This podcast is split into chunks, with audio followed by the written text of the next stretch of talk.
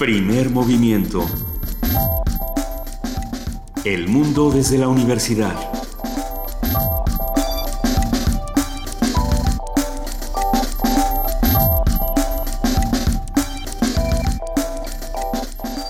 Son las 7 de la mañana con 4 minutos, ya estamos aquí en primer movimiento, estamos como todos los días bueno, no todos los días estoy yo, pero todos los días está Luisa Iglesias. todos los días está nuestra querida jefa de información, Juana Inés de ESA. Buenos días, Juana Inés. Y nuestro querido Benito Taibo no va a estar esta semana, pero le mandamos un gran abrazo. Él está eh, tomando un pequeño receso que vamos a ir tomando eh, de uno en uno estratégicamente para proporcionarles la mejor información. De hecho, hay, hay noticias de todos los colores, sabores, eh, dolores y demás. arrancamos esta mañana hablando precisamente de lo que se anuncia desde en Hungría. El presidente Janos Ader dijo esta mañana que, bueno, pues que se ha decidido que el 2 de octubre se va a realizar un referéndum con el que el gobierno lo que está buscando es conseguir apoyo político de la ciudadanía para oponerse a los esfuerzos de la Unión Europea en este plan de refugiados, el proyecto de Bruselas.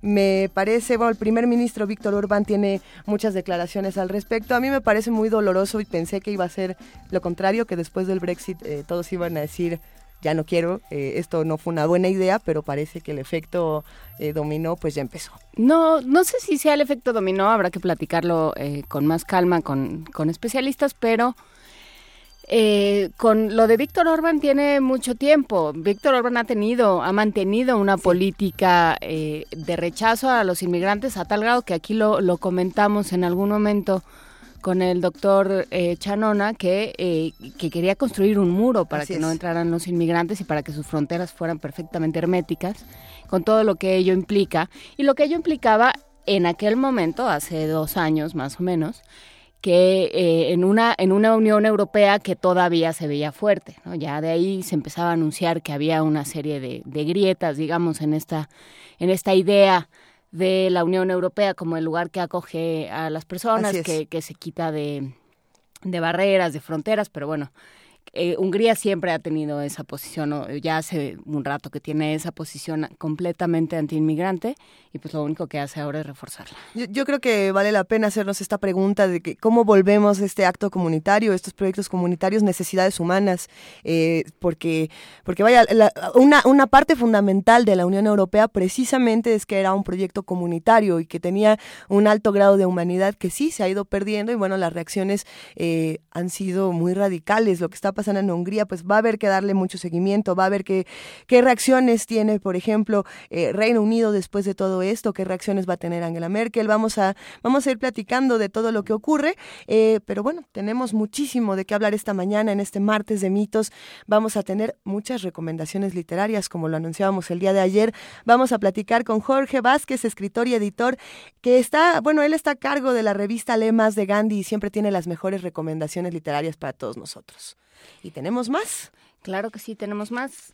Tenemos por ahí al Programa Universitario de Estudios de la Diversidad Cultural y la Interculturalidad. Vamos a hablar con Juan Mario Pérez, que, bueno, va a hablar de la Feria de los Pueblos y las Culturas Indígenas de la Ciudad de México y cómo este Programa Universitario de Estudios de la Diversidad Cultural y la Interculturalidad se integra a esta feria. Y vamos a hablar también en nuestra nota del día de la figura del lobo solitario, cómo se vincula con eh, con el sentimiento de otredad y de alienación que hay eh, para muchas comunidades a lo, eh, a lo, largo del mundo. ¿Es terrorismo o no es terrorismo el lobo solitario? Pues, el acto del lobo solitario. yo creo que ahí será una cosa, pues a lo mejor de, de, definiciones, ¿no? El problema es que, bueno, pues los, los 200, los más de 200 muertos de Bagdad de ayer ahí están, el atentado en Medina, en uno de los sitios más sagrados para el islamismo, ahí está. Entonces, bueno, pues vamos a, Vamos a platicarlo con Moisés Garduño, profesor de la Facultad de Ciencias Políticas y Sociales de la UNAM y especialista en estudios árabes e islámicos contemporáneos. Juan Inés, ahora sí ya sabes que vas a leer de poesía necesaria. Más bien, ahora sí te toca a ti o, me vuelve a tocar amigo aquí. Hoy sí me toca a mí. Eh, Ana Petruc nos pide mucho en Twitter los conjurados de Borges. No lo sé, creo no, no estoy segura uno de que no los hayamos leído. Y dos de que queramos seguir leyendo a Borges, porque leemos mucho, mucho Borges. Pero es que Borges es como tu Borges, ¿no? Yo, yo leo, o sea, yo leo Los Conjurados y no, no queda como quedaría contigo. A mí me gusta mucho Borges, y Los Conjurados, pero no sé qué vamos a hacer. Todavía no lo tengo claro. Vamos a decidirlo. Mientras tanto, envíenos sus sugerencias. Estamos en arroba P Movimiento y en diagonal Primer Movimiento UNAM. Tenemos teléfonos 55 36 43 39 y el día de hoy tenemos una mesa interesante. Vamos a hablar de la gastronomía en el Ulises Criollo. Vamos a hacer esta relación entre la literatura, el México de hace unos años y la gastronomía. Esperemos que lo disfruten porque vamos a platicar con Rodrigo Llanes, chef e historiador, propietario del restaurante El Holgorio, articulista de la revista Animal Gourmet y colaborador del programa universitario de alimentos Pual, además de que él ya es nuestro chef de cabecera, nuestro goloso mestizo por excelencia. Y nuestro emprendedor favorito porque está haciendo sus 300 platos de Moctezuma. Que nos cuente cómo va. Terminaremos hoy con eh, la participación de la maestra Mireya Imas del Programa Universitario de Estrategias para la Sustentabilidad, quien nos va a hablar sobre manglares. Dejó lista su participación sobre manglares. Está, estará muy interesante este programa. Quédense con nosotros de 7 a 10 de la mañana. Discutamos todos estos temas entre todos. Hagamos eh, que esto sea contrastado e interesante. Y mientras tanto nos vamos a una nota. Vamos a hablar de lo que está haciendo el Instituto de Geografía, que realiza una investigación para conocer el número de árboles que se necesitan para reforestar zonas urbanas y así mitigar los efectos de las islas de calor. Nuestro compañero Antonio Quijano tiene toda la información.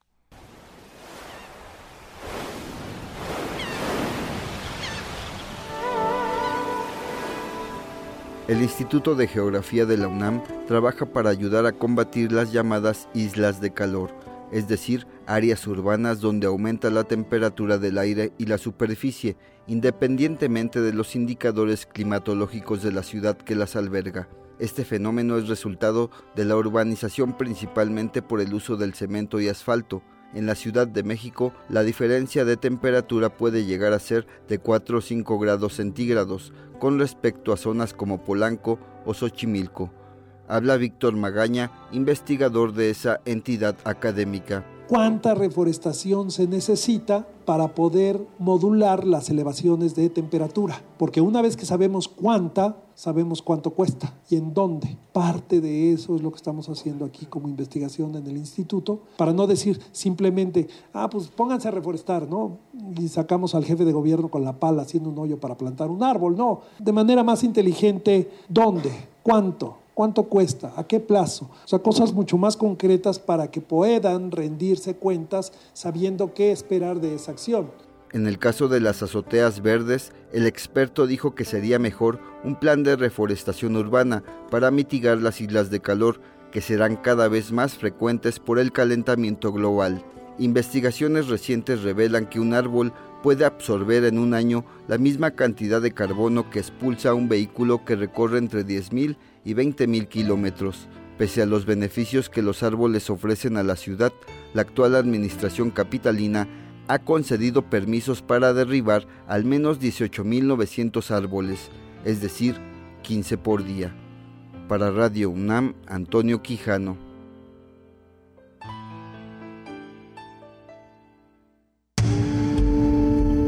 Primer movimiento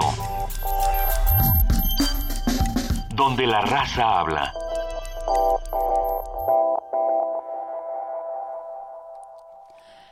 Tenemos música, tenemos música para niños. El día de hoy, esta mañana, vamos a escuchar. ¿Qué, vamos a escuchar, Juana Inés? Es que mira, tenemos un proyecto. A ver. Porque ya vienen las vacaciones. Ajá. tenemos una cosa que hacer. Tenemos una. Ahora que los universitarios están de vacaciones, vamos a preguntarles a qué jugaban. Los universitarios. Ya van a salir los niños de vacaciones y van a empezar todos con es que ya los niños ya no juegan. Es que antes era distinto. Es que antes, es que en mis tiempos no había Es que en mis tiempos no había teléfono y entonces, ¿no? Y, y en realidad es que quién sabe si los niños sepan, sepan jugar. Pero, pero a ver, es que esto de en mis tiempos puede aplicar para muchísimas cosas. O sea, estoy segura de que en los tiempos anteriores había otra cosa que hacía que, dijeras en mis tiempos. claro. O sea, en mis tiempos, cuando inventaron la rueda, pues la gente caminaba antes de que la rueda existiera, ¿no? Entonces convivían más. ¿No? siempre, siempre vamos a tener ese problema, pero los juegos están, y cómo es que jugamos, cómo, cómo ejercemos estos juegos. Yo creo que... ¿Y cómo los, y cómo los recuperamos? ¿no? Porque eso a mí lo que me interesa, estaba pensando, ¿te acuerdas? Ayer lo platicábamos con las batallas en el desierto, que yo tenía este recuerdo de que en las batallas en el desierto se describía cómo eran las batallas en el desierto y lo único que dice es las batallas en el desierto era em, pues era un, un, baldío en el que jugábamos, ¿no? Soy de la, de la Irgun, te mato, soy de la Legión Árabe. Comenzaban las batallas en el desierto. Le decíamos así porque era un patio de tierra colorada, polvo de tesontle o ladrillos, sin árboles ni plantas, solo una caja de cemento al fondo. Ocultaba un pasadizo hecho en tiempos de la persecución religiosa para llegar a la casa de la esquina y huir por la otra calle. Considerábamos el subterráneo un vestigio de épocas prehistóricas. Sin embargo, en aquel momento la guerra cristera se hallaba menos lejana de lo que nuestra infancia está de ahora la guerra en que la familia de mi madre participó con algo más que simpatía y demás. Y entonces jugaban a la guerra, jugaban en este terreno baldío, por eso se llaman las batallas en el desierto, porque además jugaban a ser árabes, jugaban eh, a ser de diferentes bandos. Entonces, ¿a qué jugaba uno en las calles? Lo que la invitación que hacemos hoy es a pensar y a contarnos a qué jugaban y cómo jugaban.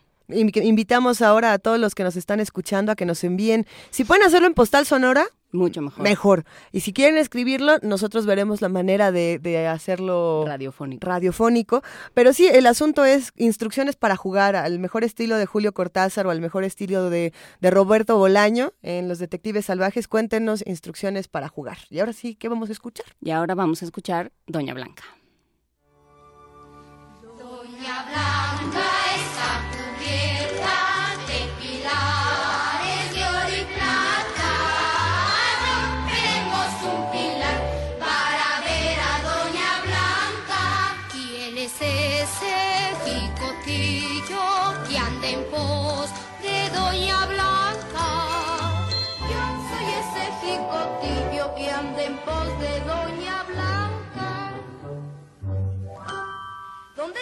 Blanca? Se fue a misa. Malaya sea su camisa. Doña Blanca está cubierta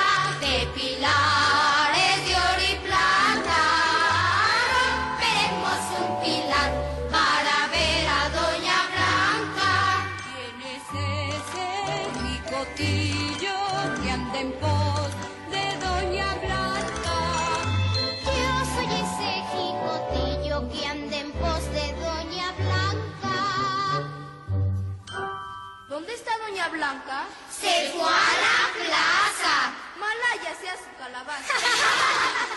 Doña Blanca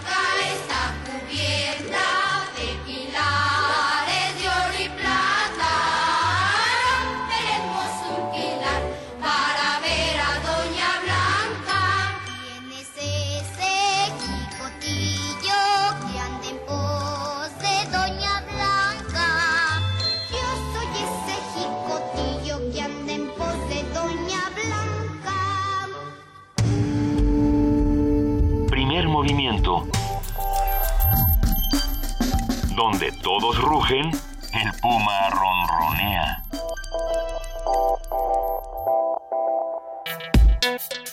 Martes de mitos. ¿Qué es lo mejor del verano? Doña Blanca. Doña Blanca, definitivamente Doña Blanca. Poder oír esta versión de Doña Blanca. Aquí nos plantean diferentes escenarios para el verano a ver el sol, el mar, las vacaciones, la posibilidad de viajar. Y, bueno, actualmente un viaje puede ser muy costoso, pero qué mejor manera de viajar que con la imaginación. O a ver, o sea, si se pueden ir de viaje, agarren un libro Y viajen más. Mejor. Pero bueno, por eso las vacaciones pueden ser el momento perfecto para empezar o retomar la lectura de ese libro que compramos, nos regalamos, nos encontramos y no hemos podido terminar. Conocer autores nuevos que refresquen la literatura siempre es una buena opción, como Mariana Enrique con su obra de terror Las cosas que perdimos en el fuego. Pero también están los clásicos, como William Shakespeare, que es un chicle que hemos masticado bastante en los últimos meses. Y que no deja de saber bien, ¿eh? Yo- insisto. Sí, yo ya. Es un buen chicle. para buen chicle. recordar toda la complejidad humana que caracteriza sus textos. Esta mañana nos acompaña Jorge Vázquez, escritor y editor de la revista Le Más de Gandhi. Él es un gran autor y bueno, habla, habla de los libros como pocas cosas. ¿Cómo estás, querido Jorge Vázquez? Buenos, buenos días. Hola Luisa, muy buenos días. Este, de nueva cuenta, pues gracias por la invitación y, y también un abrazo a Juana Inés en Hola, esta mañana Jorge. un poquito fría. Ya te íbamos a decir buenos libros, Jorge, Sí, para, arrancar bien.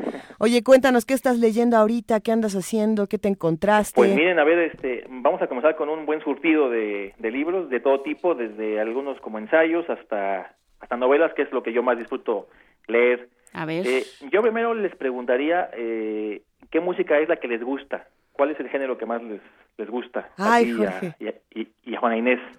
A ver, el mío, es que, es que no quiero generar controversia radiofónica tan temprano, pero, ok, si se puede elegir uno, yo creo que elegiría el, el industrial, el Ok, género industrial. ¿Y a Juana Inés? Sí, híjole, no, no, yo soy más de pop. O de todo, digamos, ¿no? O- no, de ¿Dirías? todo, de todo sería una generalización bastante poco fiable, pero Juan, eres, eres más popera. soy más popera, sí. Ok. Bueno, pues es que esto se los pregunto porque de acuerdo con Bob Stanley, que es el autor del libro que les voy a recomendar, en realidad él afirma que, que cualquier género que nos guste está englobado dentro de la música pop. Ah, sí. Entonces, este hombre tiene un libro que se llama Yeah, Yeah, Yeah, la historia del pop moderno, y es un recorrido que eh, pues prácticamente comienza, digamos, este con Bill Haley y su famosísimo Rock Around the Clock, hasta llegar a Beyoncé, ¿no? Es decir, es, es todo un recorrido muy amplio por la historia de lo que él considera que es el, el pop. Oye, Jorge, es lo que... Sí, sí, dime. no, no me voy a poner muy intensa, pero es que Bill Haley era el representante pop del rock, precisamente. sí, así es. Y además de que, bueno, eh, el autor pone primero a Bill Haley porque, bueno, hay que recordar que en el que en 1955, que es cuando cuando sale Rock Around the Clock, esta canción es la primera que llega al primer lugar en las listas de Estados Unidos y de Inglaterra, Sí. ¿no? Entonces, este este libro, pues, eh, como les comentaba, es este recorrido histórico por la música pop. Después vamos a, a leer la vida de Elvis Presley, donde nos vamos a enterar de que pues también era un cuate un poquito depresivo, no era pues muy festivo que digamos, era un cuate un poco atormentado a pesar de la de la fama que lo que lo sigue rodeando, ¿no? Este posteriormente pues va a hablar sobre los Beatles, sobre los Birds, sobre Bob Dylan, sobre la música folk, sobre la psicodelia. Entonces, este es un libro de casi 700, bueno, de más de 700 páginas. Entonces, para todos aquellos que se pregunten de pronto sobre la historia de la de la música que escuchan, seguramente este libro les va a caer bastante bien ahora en las vacaciones, porque además es muy entretenido, es muy ligero, son capítulos muy muy breves, pero pues en cada uno de ellos, además de que mezcla, digamos, anécdotas, algunas conocidas, otras no tanto, eh, es muy interesante la eh, la descripción que él hace incluso de, de algunas canciones, porque este cuate es músico, entonces también te habla un poco de estructuras musicales, de armonías, y la verdad es que es un libro bastante, bastante interesante. Es, es un músico muy reconocido, además de que, si no me equivoco, ha sido productor de una infinidad de bandas. Ujú. Y, y algo que a mí me llamaba mucho la atención de Bob Stanley, que, que creo que a muchos lo recordarán, es que él tenía muchas columnas en The Guardian, donde hacía Ah, crítica musical buenísima. Entonces va a estar bueno leer Yeah, Yeah, Yeah. Oye, ¿quién lo publica? Estaba publicado bajo el sello de Turner, Turner Ok. Noema. Que Turner también publicó una biografía del de Joy Division, ¿no? De Por ahí- Curtis. Sí, sí, creo que por ahí está la, la, la biografía de, de Joy Division. Ok, y, oye, Jorge, entonces, leyendo a Bob Stanley, ¿cuál es la banda que tú rescatarías de este libro? Así que digas, bueno, yo me quedo con esta, yo soy popero, porque no te preguntamos cuál es tu género, no puedes Bueno, escapar. Mi, el- la verdad es que mi género es el rock and roll, ¿no? Es el rock. Ujú. Entonces, de acuerdo con, con este hombre Stanley, pues en realidad también soy popero, ¿no? Me gusta mucho el pop. Y, y además digo, este, creo que siempre lo he este, comentado, para mí mi banda favorita son los Beatles, ¿no? O sea, Sí. siempre se dan a lo largo de todo el tiempo. eh, la banda que más me gusta. Y ya por ahí viene después este Pink Floyd, ¿no? Que a mí me, me, me gusta mucho esta parte de la música progresiva, ¿no? Eh, el Led Zeppelin y Queen, ¿no? Que son así como mi, mi santísima trinidad en cuanto a la música, ¿no? Aunque son cuatro, pero bueno, están ahí como, como mezclados. Eh, to- todos hacen uno mismo. Exactamente. Pues nos gusta esta recomendación. Le recomendamos a todos entonces que le entren a, a Stanley con este libro, a Bob Stanley. Eh, ¿qué, ot- qué otra cosa te encontraste? Con este por libro? Yeah, Yeah, Yeah de Ya, ya, sí. Bueno, pues mira, les voy a contar de otro libro de un autor que a mí me gusta muchísimo, le tengo mucho cariño y la verdad es que cuando pues eh, falleció, la verdad es que me, me dolió bastante a pesar de que no lo conocí en persona más que por sus libros, ¿no? Y estamos hablando de Henning Mankell, este autor sueco, que es más este, conocido por la serie de, de novelas policíacas Ujú. encabezados por el comisario Kurt Wallander, Ujú. que seguramente no sé si ustedes pudieron leer alguna de las novelas. Yo leí toda la saga, Ah, te ¿no? la echaste toda. yo la leí toda, les digo porque a mí me, o sea, yo desde que conocí a este hombre, a este comisario, eh, sí sentía que ahí había algo, pues un poco distinto a lo que estamos acostumbrados a, a, eh, eh, a conocer bajo el título de la novela policíaca, ¿no? O sea, un, un policía que también está enfermo, que tiene eh, pues algunos problemas, digamos, este con el alcohol, pero luego le, luego le da diabetes. Entonces, eh, me gustaba mucho el personaje, ¿no? Porque además tenía unas reflexiones muy muy interesantes respecto de su país, Suecia, pero que en cierta manera pues también eran una una reflexión sobre el mundo. Sí.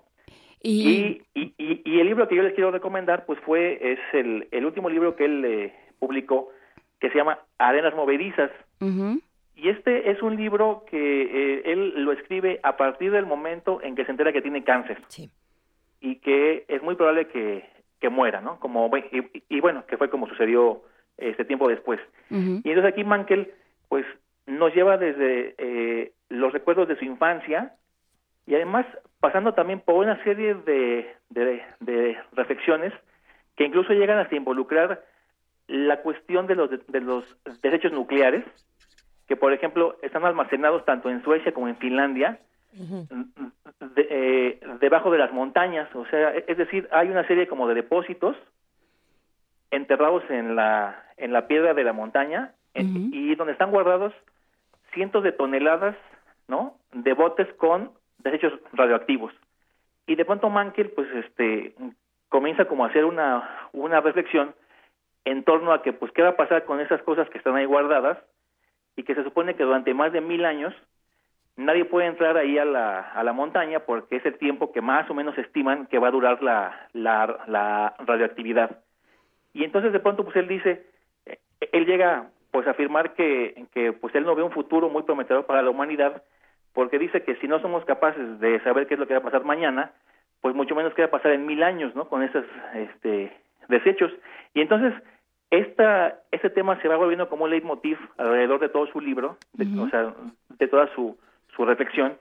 Y la verdad es que es un libro, pues, pues, este, muy, muy conmovedor so- sobre un hombre que, que pues ya siente venir a la, a la muerte, pero que no deja, en, en todo caso, de, pues, como, como de tratar de, de ofrecer un mensaje de la vida de un ser humano, ¿no? Que, que como todos, pues, tiene, tiene alegrías, tristezas, pasiones, y, y la verdad es que es un libro que yo, como les decía eh, a- al principio, disfruté muchísimo porque, bueno, pues les digo que Mankel es uno de mis autores favoritos. Eh, arenas movedizas. ¿Dónde conseguimos arenas movedizas? Este está editado por Tusquets. Como casi todo Mankel, ¿no? Como, sí, bueno, prácticamente. Bueno, sí, de hecho, este, todo Mankel. Todo Mankel. Ah, sí, sí tiene razón porque hay unas cosas que creo que están en Ciruela, ¿no? Ujú. Si mal no recuerdo, creo que por allá hay algo de, de Mankel. Podríamos empezar a hacer mapas distintos de lectura y pasar precisamente de esta experiencia de Mankel a lo que pasa, por ejemplo, con Oliver Sacks, ¿no? Que él también escribe eh, de su enfermedad, escribe de sus padecimientos y podemos también saltarnos de ahí a otro libro que me parece interesante, Jorge, que podríamos recordar que se publica, si no me equivoco, el año pasado de Arnoldo Kraus que se llamaba Dolor de uno, Dolor de todos. Sí, eh, sí, está publicado por debate, de hecho.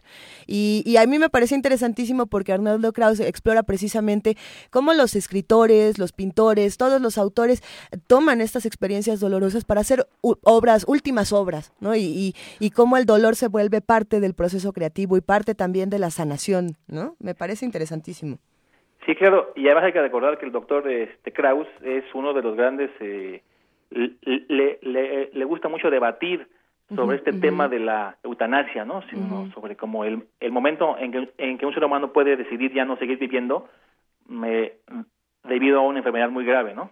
Eh, el Es último libro... persona, además, ¿eh? el, el Sí. doctor Kraus. Es, y el, el último libro, ese lo tiene en sexto piso, si no me equivoco, y es el que habla eh, de la eutanasia y de estas experiencias también que él tiene ya directamente con la muerte, más allá de lo que él estudia, de los autores y de los otros ensayos, bueno, aquí ya es como una experiencia mucho más íntima y quizá un poco más desgarradora. Ahorita buscamos el título ¿No es el, de el- Arnoldo el Kraus. que es sobre la muerte de su padre? Creo que sí. Ahora una- lo... Yo creo que es una reedición, entonces. No, no, no, ¿No? Es, es el... Ahora, ahora lo buscamos. Ahora lo buscamos. Jorge. ¿Qué más, Jorge? Pues miren, ahora que estaban hablando de médicos, vamos con el libro de un médico. A ver. Es una novedad, este acaba de salir este año, hace, hace poquitos meses. Se titula Ante todo, no hagas daño, que es como dicta el, el juramento hipocrático que hacen los médicos. Y este libro está escrito por Henry Marsh, que es un neurocirujano inglés, eh, muy famoso no solamente en la Gran Bretaña, sino en buena parte del mundo, por el tipo de operaciones que este señor este, realiza. Fíjense que antes de que yo comenzara a leer este libro que me interesó mucho por el personaje, eh, yo decía que los astronautas son quizás los seres humanos más valientes que, que, este, que yo pues, este, podía conocer. Y digo valientes porque subirse a un cohete que, que no sabes si, si va a despegar bien o si va a explotar a medio viaje, este, pues creo que sí requiere una muy alta dosis de valor, ¿no? Para, para subirse a una, a una nave espacial.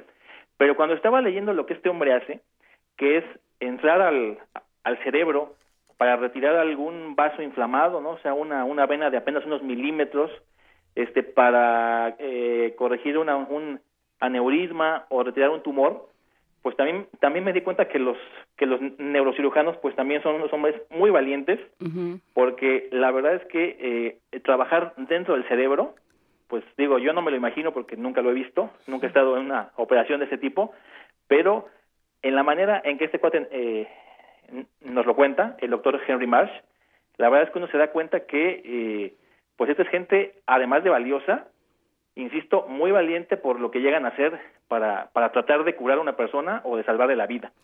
Entonces, este libro es un recorrido también por la vida de este hombre. De hecho, él ya está retirado y son como sus memorias. Son sus memorias desde que él eh, es un niño, mm, digamos, de, de buena cuna, allá en Inglaterra.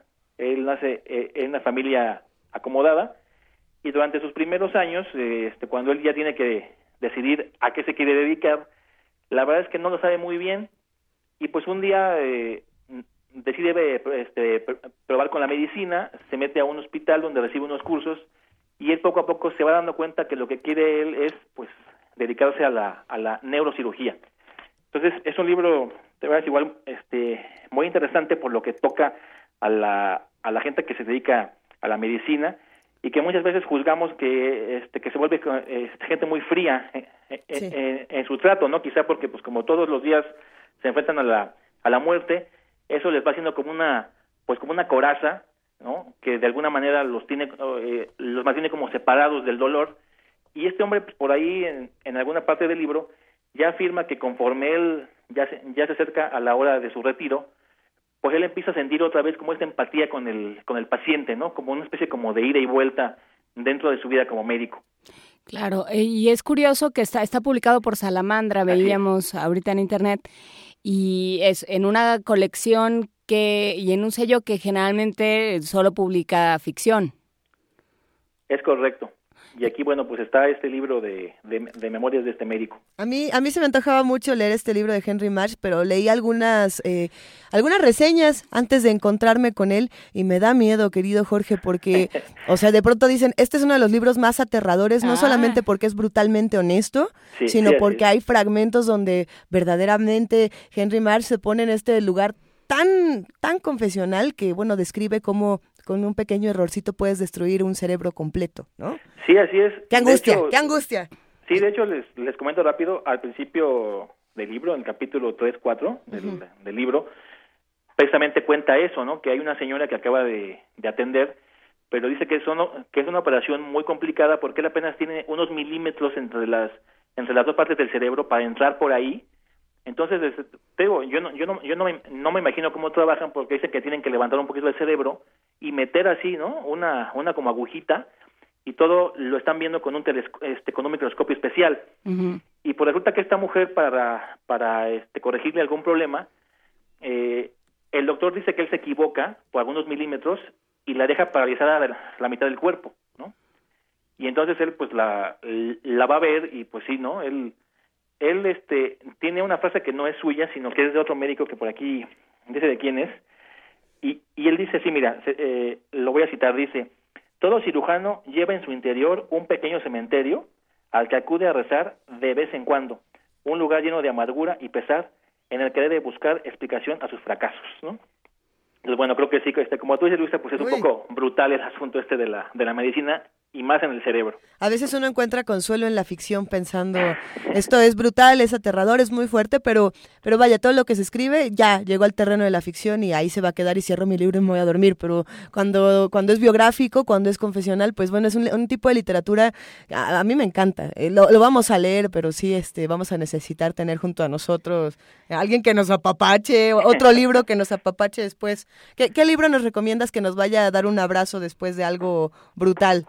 A ver, un, un libro como este que, este que nos dé un abrazo brutal. A ver, veamos. Digo, puede ser una cachetadita y un abrazo también, se vale. Mira, les quiero comentar sobre otro libro, de esos que yo estoy seguro que si lo vemos en las novedades, a lo mejor y por su título no nos llamaría mucho la atención, pero, pero se lo voy a contar.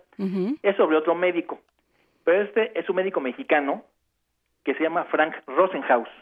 Y Frank Rosenhaus acaba de, de- de publicar un libro que se llama Belleza, es- el, el libro se llama El método Rosenhaus, Belleza que rompe el molde.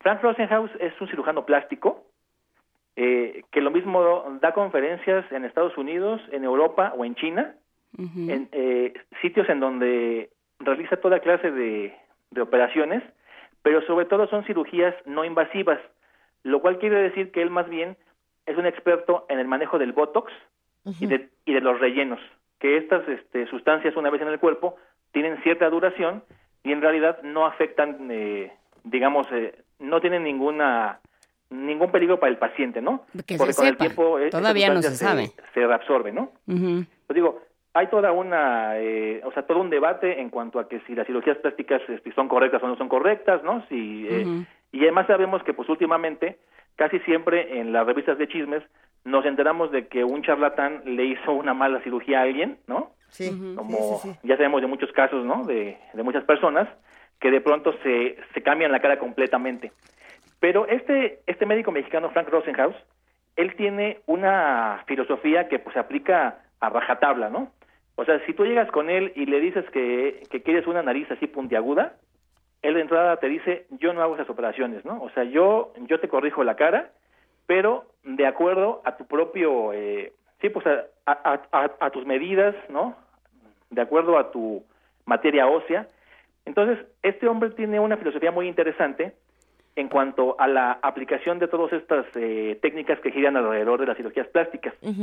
Eh, pero también el libro se vuelve muy interesante porque, por ejemplo, te cuenta la historia del Botox, te dice que son los rellenos y, y te va contando como partes de su vida donde tú vas descubriendo por qué este hombre eh, decidió dedicarse a la, a la cirugía estética, ¿no? Pero en realidad es un pequeño dictador, o sea, si él está convencido de cómo tienes que ser y cómo te tienes que convertir, en realidad lo que él necesitaba era una pequeña república que, que- que gobernar, este, o, o, o, a- o sea, sí hay un asunto como de, de hacer bellos a los seres como él piensa que deben de ser, no como ellos quieren. Mira, eh, Digo, por lo que estás contando, no tengo la Sí, mira. menor idea. Como decía yo al principio, sé que este es un tema un poco este polémico, o sea, puede ser muy polémico en, en cuanto al sentido de que, bueno, sí, como tú dices, pues efectivamente, porque alguien pues va a tomar la decisión de, de cómo te debes de ver, ¿no? Podría parecer así, pero eh, si se dan una oportunidad de leer el libro, Sí, bueno. se, se van a dar cuenta de cómo no es así, ¿no? ¿Cómo O se sea, llama cómo otra vez? decisión- este, perdón. ¿Cómo se llama? El, el- el libro se llama El método Rosenhaus. Belleza que rompe el molde. Habrá, habrá que romper los moldes y leerlo, habrá que internarnos en estas historias. Eh, a mí, bueno, entonces eh, te, la, te la regresaría y, te preguntaría entonces cómo, cómo después de leer estos libros lo abordamos desde la ficción y me quedo pensando en los monstruos invisibles de Chuck Palahniuk, por ejemplo, ¿no? Eh, y recuerdo mucho este momento, también de esos momentos aterradores de la literatura cuando dices, hijo, no, por favor, que esta mujer que precisamente es el estereotipo de belleza y la cara perfecta y el botox perfecto y las operaciones perfectas, tiene este accidente tremendo, ¿no? Y lo, lo único que ella repite después de ver su rostro fi- desfigurado es eh, los pájaros me comieron la cara, ¿no? En esta metáfora aterradora de también de lo que le hace la sociedad a, a estos monstruos invisibles, precisamente, ¿no? Pero, ah, está interesante. A ver, a haber A ver, a ver, pero hasta ahorita, a ver, yo me imaginaba un conjunto de radioescuchas Ajá. rumbo a la tumbona, flotis, Ajá. ya así flotadores en los brazos, este, Al- aletas, de todas maneras, ahorita las aletas, sáquelas por si tiene que ir a Río Churubusco o algún lugar Ah, así, de todas maneras. Para, el metro, ¿no? Sí, también para el metro. Entonces, a ver, ¿no? Van rumbo a la tumbona, están dispuestos a pasar una mañana leyendo o una tarde, ¿no? A tirarse al sol quienes tengan esa, esa posibilidad, o, a- o en su casa o lo que sea. Ninguna, o sea, sí hemos recomendado cosas muy interesantes, pero una novela así para de estas que se que se llevan más en el verano Donde conozco un personaje y voy con él a para partes. internarse durante un par de días en otro en otro mundo y en otro universo con otros personajes, como Va. que Les voy a, les voy a recomendar dos. algo bien Eh, portadito, tranquilo. La, este, la primera quizá ya se las hayan este, recomendado o ya, la o ya la hayan platicado. A mí me gusta mucho, es de un autor mexicano que se llama Bernardo Y que, pues bueno, creo que es un, es un gran, gran autor, además de que es una muy buena persona, lo cual a veces no es una combinación este, muy común. Me encanta que lo menciones, Jorge, pero en efecto persona. es una gran persona. Y No, este, no, no llega a serlo. Y es eh, su último libro que se titula Carne de Ataúd, que es eh, como es eh, eh, ya la, la tercera parte de, de una saga sobre un eh, reportero de nota roja que se apellida Casasola. Ujú, Pero en este caso, esta última novela de Bernardo Esquinca, Carne de Ataúd, es, digamos, una precuela dentro de la propia saga y donde vamos a conocer a un, a un hombre que se llama Eugenio Casasola, que también es un reportero, eh, pero esta novela está completamente ambientada en la época del porfiriato, Sí. que eh, en el porfiriato es donde, digamos, nace la prensa moderna mexicana como la conocemos actualmente, donde ya ya comienzan este, este, de- donde ya hay periódicos que van eh, reportando las noticias del día a día, pero que sobre todo se enfocan muchísimo en la aparición de la nota roja y donde los grandes héroes de la prensa, los la, eh, quienes hacen que se vendan cientos de miles de ejemplares en la Ciudad de México, son justamente los asesinos, ¿no? O sea, lo- es, es donde se hace un recuento de los asesinatos, de los robos, eh, etcétera, ¿no? O sea, como de, como de toda la, esta fauna delictiva.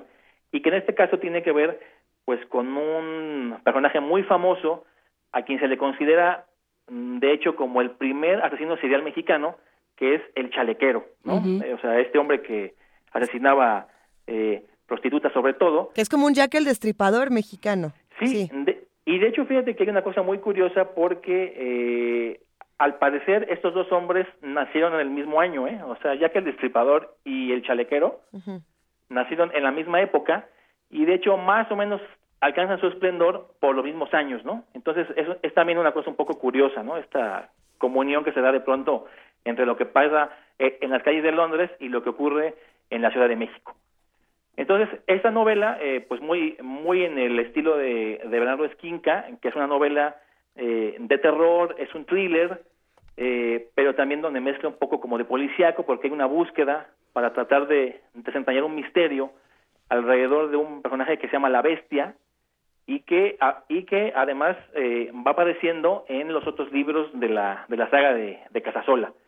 Entonces, este, pues es una novela, la verdad, muy entretenida, muy, eh, muy en el género, pero, pero sobre todo muy bien escrita, este, muy bien ambientada, con una gran tensión, o sea, todo el tiempo estás este, queriendo saber qué es lo que va a pasar en el destino de estos cuates, porque además pues hay sesiones de espiritismo, eh, es un recorrido por una Ciudad de México completamente distinta, donde hay una parte ya de Tlalpan donde, donde sabemos que son potreros, eh, este, donde la ciudad llega hasta la, Sí. hasta la Alameda Central, ya después pues no hay nada, entonces se vuelve una, una novela muy muy entretenida que yo les recomiendo muchísimo. Es un, es un librazo. Es un librazo que además está muy bien documentado, o sea, desde el Sí. punto de vista eh, sociológico y antropológico de la Ciudad de México, es también muy interesante.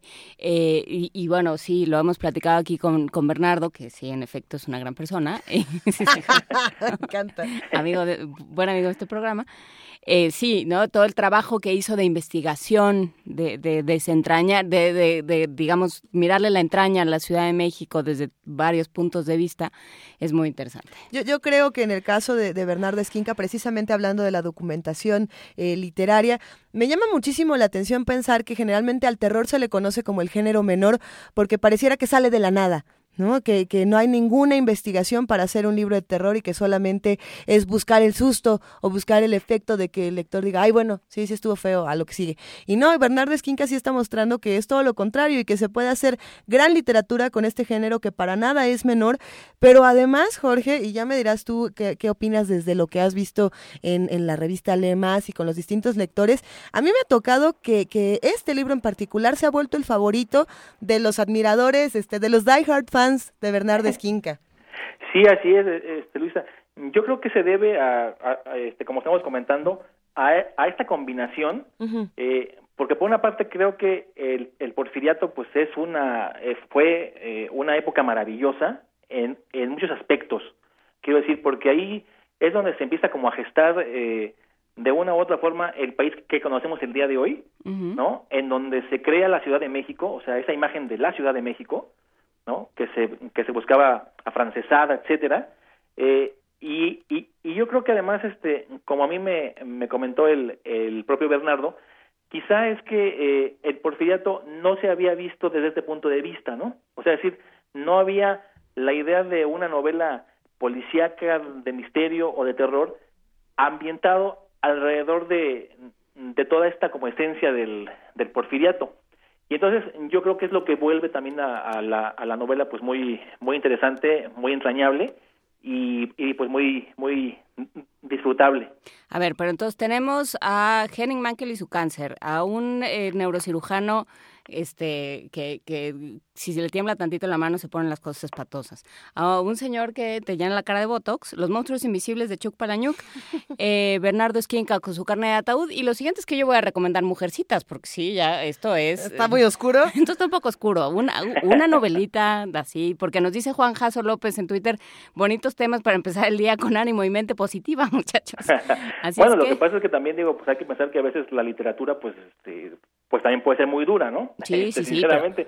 O, o a lo mejor también quiere decir que a uno pues sí le gustan las cosas muy escabrosas, ¿no? Eso, eso, eso también este puede ser cierto. Eso es, es- siempre hay un ejercicio muy bonito que es recomendar, pedirle siempre a alguien que te recomiende un libro. Y entonces no solo vas a tener una lista de recomendaciones variopintas, sino que vas a empezar a ver por dónde va cada quien, ¿no? No es lo mismo quien te recomienda sobre héroes y tumbas que quien te recomienda el maestro Margarita. que, te, mar- que te recomienda Mujercitas. Mujercitas o Bernardo Esquinca o la historia del Botox. Hay de todo en este programa. Queridísimo Jorge, un último libro, una última recomendación que se te haya quedado pendiente. Una novelita de este- chanclas flotis. Vamos con la última, a Y ver. Tarde de vamos, Sol. A, este, vamos a cumplir el deseo de, de Juana Inés. Vamos Por a ver favor. si, si está de acuerdo con esto que voy a, A ver. a recomendarles. Y que de hecho, la última vez que, que tuve la oportunidad de ver a, a Juana Inés, que hicimos ahí una, una presentación en vivo de su, de su novela, la de Socorro, pero me llaman Coco, este, le decía yo que, en mi opinión, quien es, a- quien es actualmente uno de los mejores novelistas, yo creo que de Iberoamérica, es decir, que escribe en español, es un colombiano que se llama Juan Gabriel Vázquez. Y que es el, él ganó hace algunos años el, el premio Alfaguara por una novela que se llama El ruido de las cosas al caer, ¿no? Que además es un titulazo. Y bueno, pues eh, ahora Juan Gabriel acaba de, de publicar, eh, lo hizo este año, su nueva novela que se llama La forma de las ruinas, que también es otro titulazo. Creo que Juan Gabriel Vázquez es, este, también un, un, un obseso de los, de los títulos y le quedan bastante bien. Entonces, esta novela, eh, que yo creo que sería un poquito complicado decir exactamente de qué se trata, porque eh, a Juan Gabriel Vázquez le gustan las novelas un poco a la antigua, o sea, un poco como un poco como el Quijote, o sea, novelas donde en realidad también dentro hay más novelas, hay más relatos, de pronto puede haber este, algún ensayo, alguna reflexión filosófica, y eso es eh, justamente lo que hace en la forma de las ruinas. ¿De qué se trata? Bueno, a grandes rasgos estamos hablando de que eh, se ocupa de una parte muy importante de la historia de Colombia eh, y que tiene que ver con dos asesinatos que eh, en su momento fueron este pues muy eh, muy importantes, muy trascendentes para la, para la historia de, de, de Colombia. Y uno de ellos es la muerte de Jorge Eliezer Gaitán, que fue un líder, un, un político, que lo mataron en 1948 y que su muerte provocaría una cosa que se le conoce como el Bogotazo, ¿no? En donde Sí. tuvo que entrar el, ejército, murió, murieron muchas personas.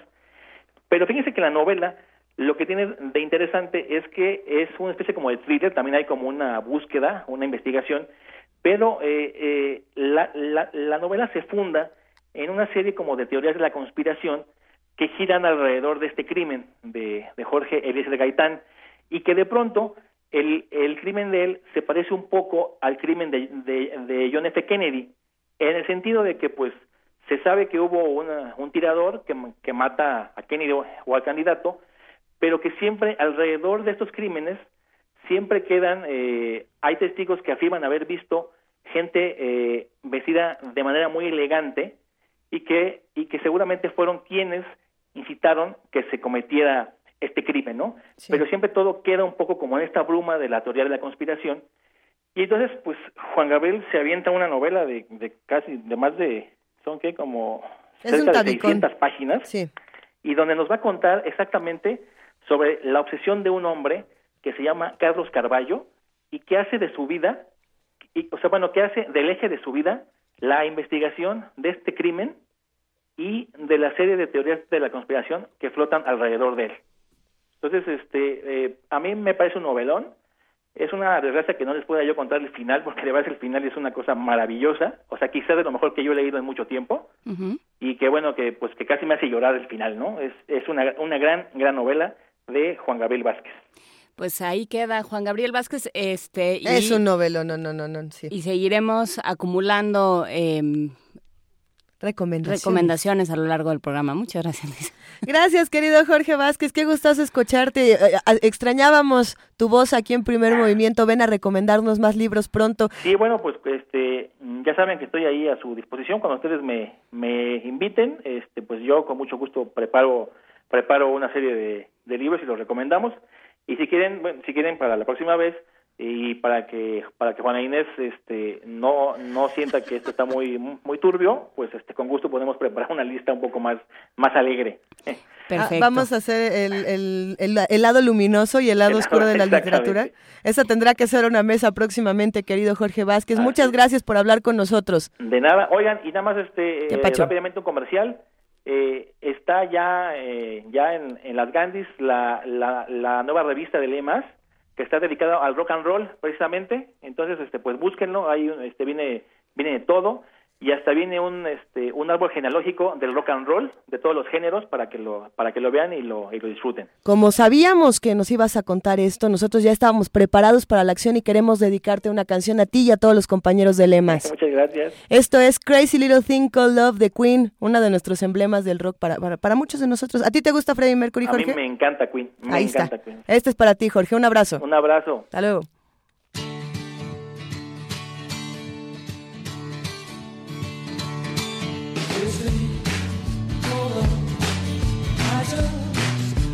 Hallelujah.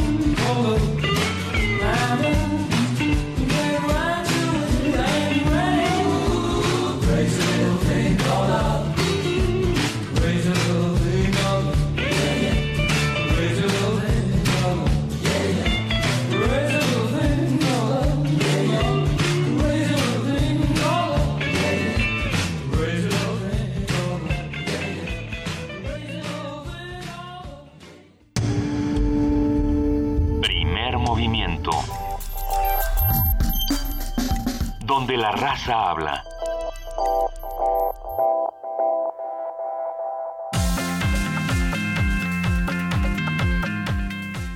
Mesa de debate.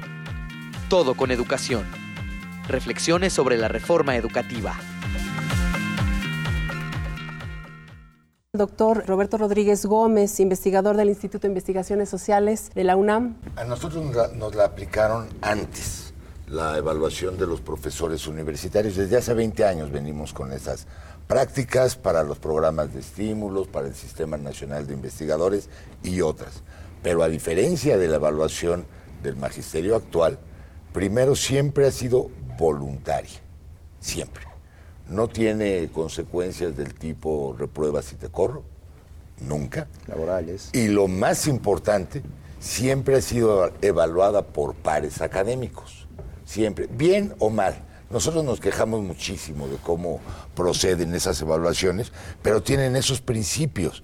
Acá tiene consecuencias posiblemente negativas, no procede la evaluación por pares, sino por evaluadores misteriosamente capacitados, ¿no? Y en última instancia, no es voluntario. ¿no? Es algo optativo para el profesor ser evaluado, ni mucho menos, es obligatorio. Mesa de debate. Todo con educación. Reflexiones sobre la reforma educativa. Primer movimiento. La vida en otro sentido.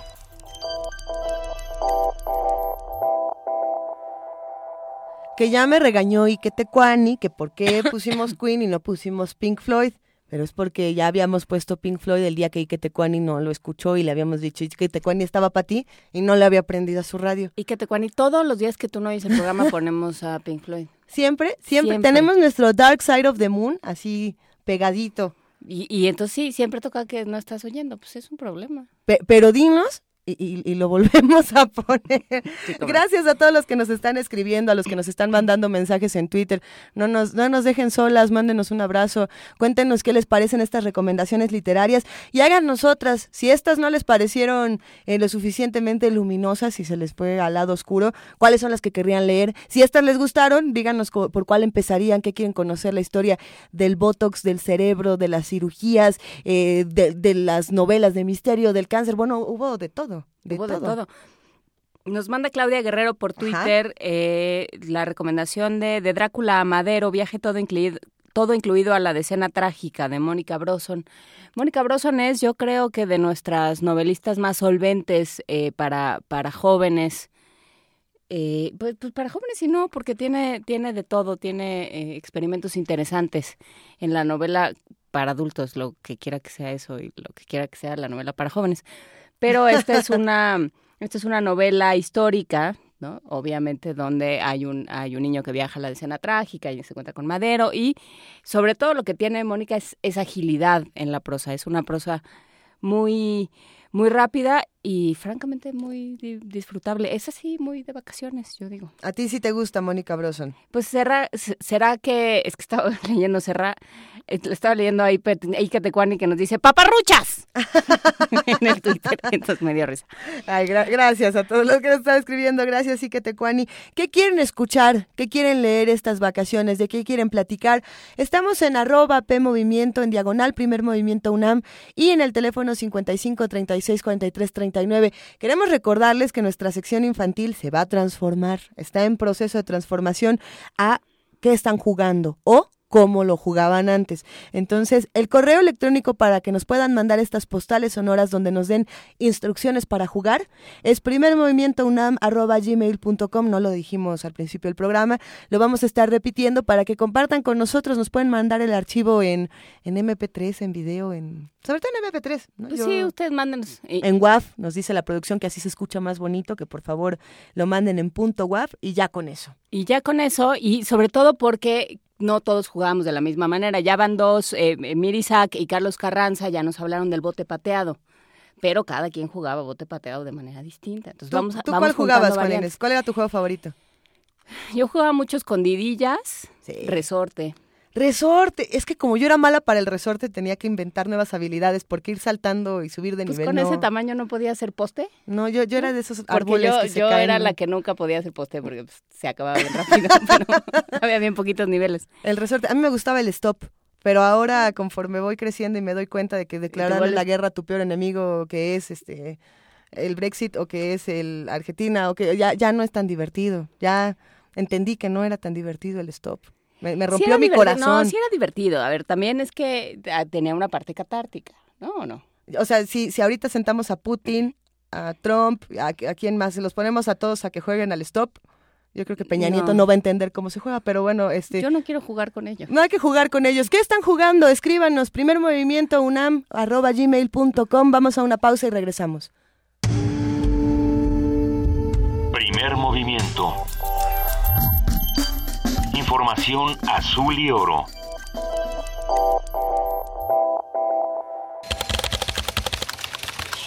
Informativo. La UNAM. México es uno de los seis países del mundo donde se encuentran todos los grupos de arácnidos, de los cuales apenas se han catalogado el 5%, señaló Alejandro Valdés Mondragón, investigador del Laboratorio de Aracnología del Instituto de Biología de la UNAM. Nacional. La Secretaría de Educación Pública y el Sindicato Nacional de Trabajadores de la Educación acordaron separar del sueldo base el estímulo salarial del programa de carrera magisterial. Esa decisión ha provocado protestas entre los maestros, pues ahora los incrementos al salario únicamente incidirán sobre el sueldo. El secretario de Educación, Aurelio Nuño, aseguró que está dispuesto a escuchar las propuestas de los docentes y a través del diálogo lograr una mejor educación en México. Siempre, señores, siempre toda la disposición a escuchar y a escucharnos mutuamente, a poder escuchar sus planteamientos y que ustedes también puedan escuchar los nuestros. Y estoy convencido de que por la vía del diálogo, un diálogo genuino, un diálogo auténtico, podremos encontrar los caminos para poder tener una mejor educación, que es lo que todos buscamos. En Tlaxcuapan Hidalgo, un comandante de la policía fue cesado, al igual que todos sus jefes de grupo, tras el linchamiento de un hombre el pasado fin de semana. Miguel Ángel López Hernández, presidente municipal, informó que serán presentadas las denuncias correspondientes contra estos elementos policíacos, pues no actuaron para evitar que dos personas fueran golpeadas, una de las cuales perdió la vida. La Secretaría de Salud informó que en la última semana se registraron 105 casos de Zika, que sumados a los ya contabilizados dan un total de 667. Chiapas es el estado que actualmente reporta el mayor número de casos con 252, seguido de Oaxaca y Guerrero con 196 y 137 respectivamente. Seis de cada diez reclusos de los 435 centros penitenciarios del país tienen sentencias por robo en diversas modalidades. Héctor Grijalva Tapia, coordinador general de prevención y readaptación social de la Comisión Nacional de Seguridad, informó que hay 232 mil internos, de los cuales 48 mil purgan condenas por delitos federales, la mayoría relacionados con la delincuencia organizada. Economía y finanzas. La Cámara Nacional de la Industria de la Transformación, Canacintra, propuso al gobierno analizar una posible modificación al programa de eficiencia energética que facilite la planeación financiera de las empresas ante los incrementos en las tarifas anunciadas por la Comisión Federal de Electricidad. Internacional. En Nicaragua, el líder opositor Eduardo Montealegre confirmó que la Coalición Nacional por la Democracia no participará en las elecciones generales del 6 de noviembre por considerar que será una farsa. Dijo que la decisión fue tomada después de que el Poder Judicial le retiró la representación legal del Partido Liberal Independiente, principal fuerza opositora. En España, el presidente Mariano Rajoy afirmó que propondrá a los grupos parlamentarios un acuerdo para evitar la realización de terceras elecciones. España no puede permitirse que se repitan las elecciones una vez más. Sería un disparate de extraordinarias proporciones. Debe haber un gobierno que pueda gobernar. Hay que acordar entre todos grandes objetivos, pactar eh, un acuerdo al menos de mínimos para el funcionamiento normal de ese gobierno en el Parlamento. Hasta aquí el corte, en una hora más información. Radio UNAM, clásicamente informativa. Primer movimiento. Donde todos rugen, el puma ronronea.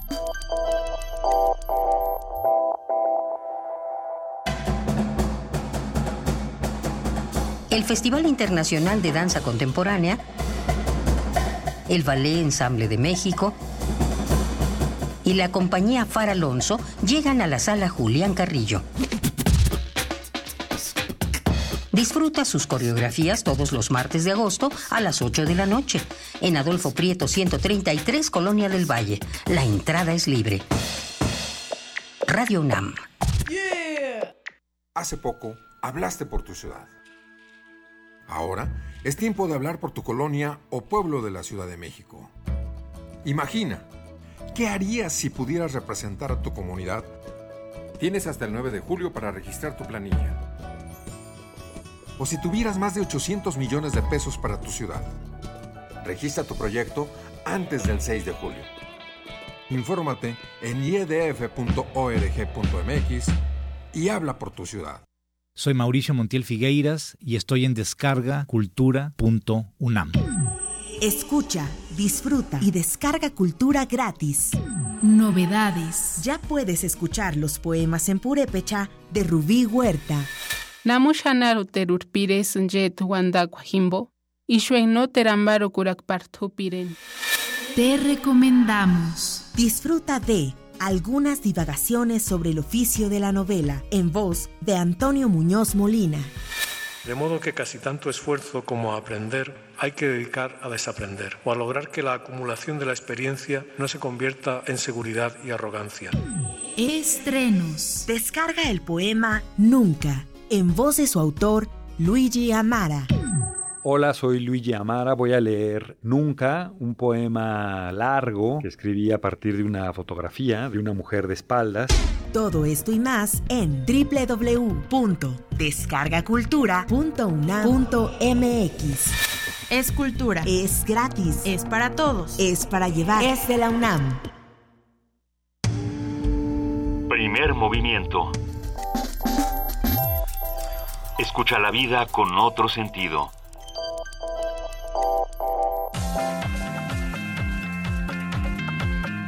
Radio UNAM presenta Mesa de debate. Todo con educación. Reflexiones sobre la reforma educativa. Profesor José Raciel Gutiérrez Morales de la sección 18, secretario de Relaciones Exteriores de esa sección de la CENTE de Michoacán. Ese instrumento que están este, ahorita utilizando en esta etapa de que quieren concretar con su reforma eh, mal llamada educativa, la evaluación para la permanencia. Entonces, nosotros estamos en esa lucha de defender la estabilidad laboral de todos los trabajadores, y no solamente del, magisterio, porque esta es una reforma laboral, ya lo anunciaba hace rato, y entonces uh, transgrede los derechos que están este, contemplados en el artículo 123 del apartado B en el caso de nosotros. Y entonces es una situación que ha venido a generar confusiones desde los diferentes medios al servicio del Estado y que esta es una de las partes que no se da a conocer al pueblo en general. Por eso es que nosotros este, bueno, estamos en esa idea de defender la educación pública, porque también este, estamos en esa lógica de democratizar la educación de este país, así como... Mesa de debate todo con educación. Reflexiones sobre la reforma educativa.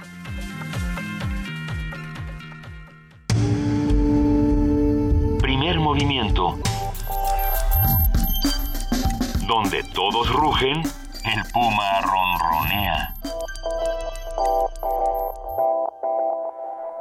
Son las 8 de la mañana con 7 minutos y en este momento vamos a hablar con nuestros amigos del Programa Universitario de Estudios de la Diversidad Cultural y la Interculturalidad. Tenemos dos invitados esta mañana con los que vamos a hablar de este foro nacional, un foro nacional muy importante para este marco legal y experiencias de radios comunitarias. En la línea se encuentra Juan Mario Pérez. Muy buenos días, Juan. ¿Qué tal? Muy buenos días, Luisa. Muy buenos días, Juana Inés. Gracias por por esta oportunidad de abrirnos los micrófonos con nuestro invitado Eric Huerta de Redes para la Comunicación. Te damos también la bienvenida, Eric. Muy buenos días, ¿cómo estás? Buenos días, Luisa. Buenos días, Juana Inés. Muchas gracias. ¿Por dónde arrancamos para hablar eh, de esto tan importante, hablar de las radios comunitarias? Eh, Juan, Eric, ¿con quién, ¿con quién empezamos? Empezamos con Juan. Pues mira, este Luisa, para el programa universitario México Nación Multicultural siempre la relación con las radios indígenas y comunitarias es importante. Y en este caso, en el actual contexto en donde el IFETEL lanza una campaña que denomina se busca por robo, en donde no es otra cosa más que criminalizar a las radios eh, comunitarias y dentro de estas radios comunitarias las radios indígenas con un argumento muy pobre acerca de que bueno no tienen eh, eh, concesiones para para transmisión de, de señales de radio en el espacio radioeléctrico pues eh, diversas organizaciones eh, civiles, indígenas y no indígenas y diversas instituciones de índole académico o de derechos humanos eh, se lanzaron a trabajar para revertir esta idea de se busca por robo, de esta idea de que las radios indígenas son radios piratas o son radios que están al margen de la ley, ¿verdad? Y en este sentido es que una de las actividades importantes es eh, pues trabajar e impactar directamente en el marco legal, en la concretamente en la ley para la radiodifusión que fue este aprobada en el en el año 2013, ¿no? Y en este sentido es que el Foro Nacional de Marco Legal y Experiencias de las Radios Comunitarias e Indígenas que tuvo lugar en la Cámara de Diputados eh, fue es, es de vital importancia porque precisamente ahí donde se legisla, ahí donde se se realizan, se redactan este, estas leyes, pues es donde pareciera ser no están tan informados de las realidades y de los aconteceres de eh, los medios de comunicación indígenas y comunitarios. ¿Y Eric? Sí, pues mira, creo que fue un foro muy importante, muy oportuno, porque como lo señalaba Juan Mario, pues casi llevamos ya casi tres años de, de esta ley y es buen momento para evaluarla, ¿no? Ver cuáles son los retos, cuáles son las perspectivas, cuáles fueron los alcances de, de, de la ley y en este en este marco el foro pues fue bastante rico no nos permitió una reflexión muy plural porque había este gentes de medios comunitarios de diversos lugares de, del país y también eh, eh, estudiosos y gente incluso del mismo del mismo instituto. Y creo que hay cosas que vale la pena resaltar como eh, el concepto que, que tiene para los medios indígenas la radiodifusión y por dónde va la radiodifusión, el espectro, ¿no? Es decir, uno de los puntos que, que señalaban algunos de los compañeros es que eh, pues el espectro es un bien común, no un bien del Estado, que son cosas bastante distintas.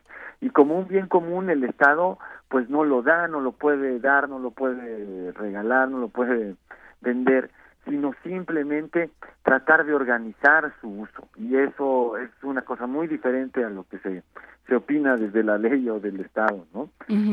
Y otro de los, eh, también lo que se pudo ver es que, bueno, esta ley tiene eh, pues unos alcances muy importantes, pero eh, a, en, en algunas partes se necesita instrumentar eh, lo que está puesto en la ley y en otras pues ver qué tan efectivo eh, está haciendo lo que se está instrumentando, ¿no? Como, como en la parte de lo que hay que instrumentar, por ejemplo, se señalaba este 1% del del presupuesto de comunicación social que todos los eh, las entidades de, federales deben destinar a los medios comunitarios e indígenas, pues a la fecha no no se ha visto ni un solo peso, ¿no? Y no se sabe cómo se van a instrumentar y ahí a Mark hizo una pues una propuesta importante de que se creara una especie de fondo y que en este fondo también ya en la en, el tema de comunicación social no fuera que se impusiera a los medios un determinado tipo de campaña, sino que se les diera la oportunidad de que ellos mismos definieran cómo es que van a colaborar en alguna de estas campañas, cuáles son sus propuestas de difusión y, y, y no una, una imposición. Y por otra parte, también se examinó que, eh, pues si bien eh, se han establecido algunos requisitos de eh, que han facilitado el, la presentación de solicitudes de concesión, pues aún no se ha logrado que sean tan sencillos y tan acordes a los eh, a cómo los los pues las comunidades indígenas expresan este o, o pueden que estos que estos lineamientos puedan incorporar incluso presentaciones orales de estas eh, de las radios que que es para las que se pretende obtener el el permiso. Entonces eh, creo que se marcan algunas pautas. Otra parte es la parte de los presupuestos no la misma comisionada dijo bueno en otros países como Canadá pues existe un presupuesto. Si no quieren que los medios puedan dar publicidad este pues debería de existir un fondo un, un fondo para la modernización de los medios para equipamiento para capacitación que es necesario y que que por por obligación o por eh, por obligación constitucional debiera existir no entonces allí quedó una tarea importante para para los legisladores en ese en ese punto Creo que es importante, Eric Huerta, como, como bien lo mencionas, separar lo que es este bien común que no pertenece al Estado. Y entonces pensando en cómo se coordina este bien común y en la creación de, de, estos fondos de apoyo de los, que, de los que estás hablando, a mí me gustaría preguntarte, Juan Mario Pérez, ¿cuál es la responsabilidad de las universidades en ese sentido? ¿Qué le corresponde a la UNAM o a los programas, como es el caso del Programa Universitario de Estudios de la Diversidad Cultural y la Interculturalidad? Eh, ¿Qué le corresponde hacer para la creación de fondos, para, para organizar a las comunitarias y también para dar más espacios?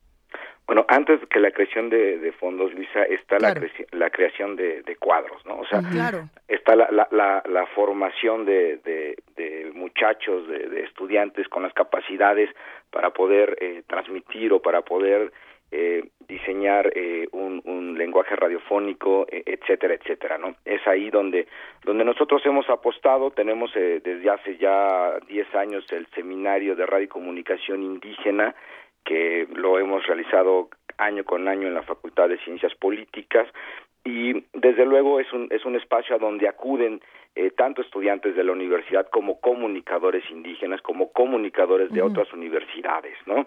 Eh, y, y, en este sentido, uno de los compromisos de las universidades, desde luego, es eh, este de formar cuadros, pero también de hacerlo bajo eh, los lineamientos, bajo los conocimientos y bajo uh -huh. los acuerdos comunitarios de eh, los distintos pueblos, de, de, los distintos pueblos indígenas, porque la forma de comunicar es algo que eh, debe de respetarse, ya que las radios comunitarias sirven, entre otras cosas, para construir ciudadanía, para empoderarse, para contribuir a la preservación de las lenguas originarias, de las costumbres propias del pueblo y desde luego también está demostrado para hacer frente a estas políticas de neocolonialismo extractivista que actualmente tienen regiones como la eh, como Juchitán, por uh -huh. ejemplo, en este totalmente eh, literalmente incendiadas y eh, con el peso inexorable de la presión de las de los parques eólicos ahí encima, ¿no? Entonces,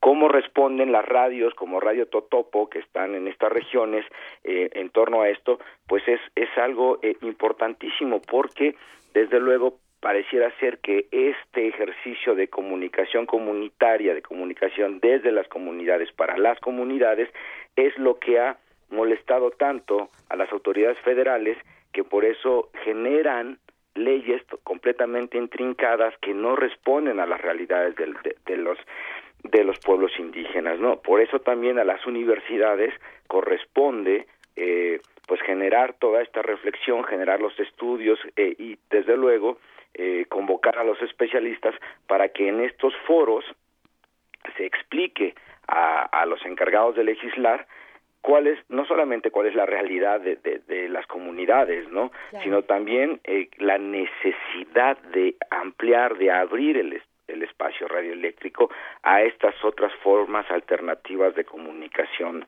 ciudadana, ¿no? Eric Huerta, ¿dónde conocemos más de lo que se discute en estos foros y dónde nos acercamos los que participamos en otro tipo de radio, pero por supuesto que estamos completamente ligados a las radios comunitarias?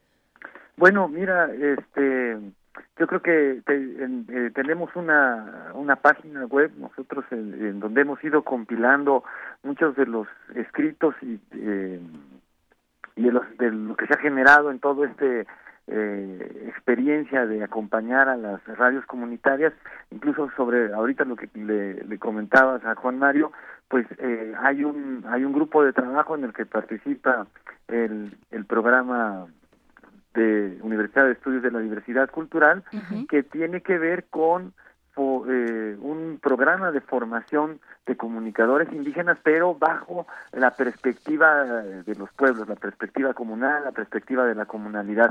Y se han generado eh, muchos, eh, bueno, algunos libros, ¿no? Un, eh, este, uno que se llama la, la Haciendo Milpa, porque los propios comunicadores ven a indígenas, ven a la comunicación y la enseñanza de la comunicación como este hacer milpa.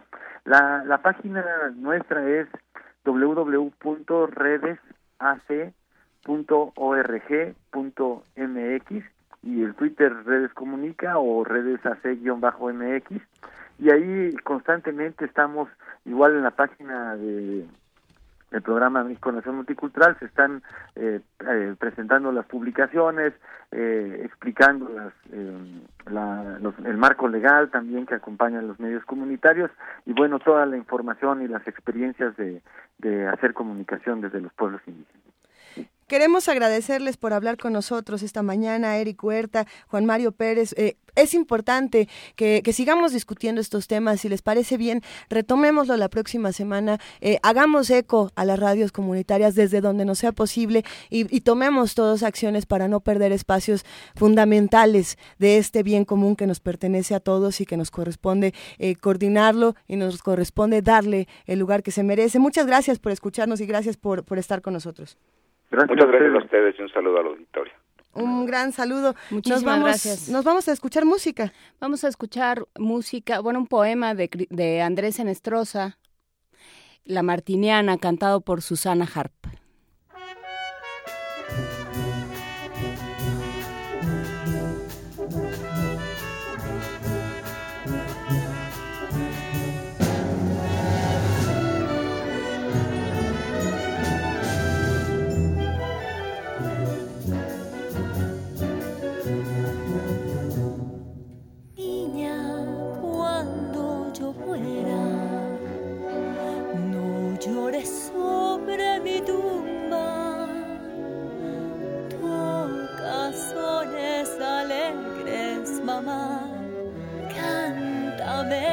La sandunga. Toca el bejuco de oro, la flor de todos los sones.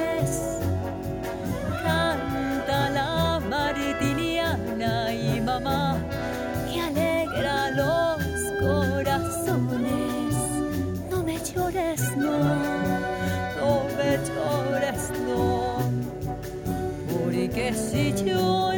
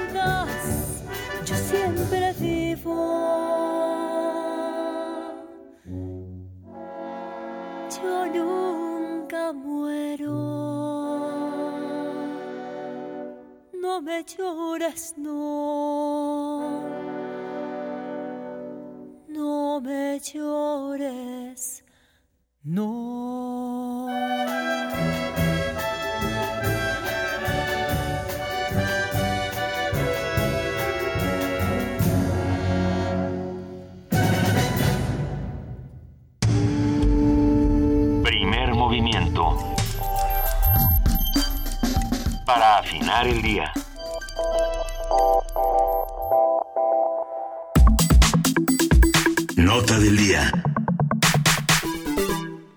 Los últimos años, el mundo ha sido testigo de atentados terroristas que han aumentado la inquietud por la propagación de armas nucleares y otras armas no convencionales, así como de otro tipo de, de ataques que son con armas de, de- de fuego que pueden conseguirse en Walmart. Pero bueno, esa es o con, historia. o con explosivos que se arman en casa. ¿no? Así es. Aunado a ello, se han popularizado los ataques ejecutados por individuos que actúan en nombre de y que son más difíciles de detectar porque ellos mismos planean sus asaltos sin apoyo de un grupo, movimiento o ideología específicos. Son los llamados lobos solitarios. Y, y a mí, bueno, eh, ahí habría que analizar que, quién se atribuye estos ataques después de que un lobo solitario actúa. Bueno, estos modernos combatientes suicidas responden a una necesidad in- individualista de encontrar un camino propio, un modo de acción y no pertenencia. Vamos a, vamos a analizar todo esto. Esta mañana tendremos una conversación sobre la relación que existe entre la sensación de alienación y falta de pertenencia con la figura del lobo solitario y el surgimiento de estos ataques terroristas. Contamos con la presencia del doctor Moisés Garduño, profesor de la Facultad de Ciencias Políticas y Sociales de la UNAM y especialista en estudios árabes e islámicos contemporáneos. Buenos días, doctor Moisés Garduño. Buenos días, Nos da eh, gusto Luisa Juan volver. Inés. Buenos días al auditorio también. Nos da gusto volver a platicar, aunque sea por estos temas. Igualmente a mí también, aunque sea por esto, desafortunadamente sí. Ah, vamos a, a tratar el tema de los lobos solitarios, así como otras noticias que hemos tenido en los últimos minutos, en las últimas horas de lo que ocurre, por ejemplo, en Irak. Pero bueno, ¿de dónde salen estos lobos solitarios, Moisés? ¿Y, y qué es lo que representan dentro de toda la imaginería terrorista?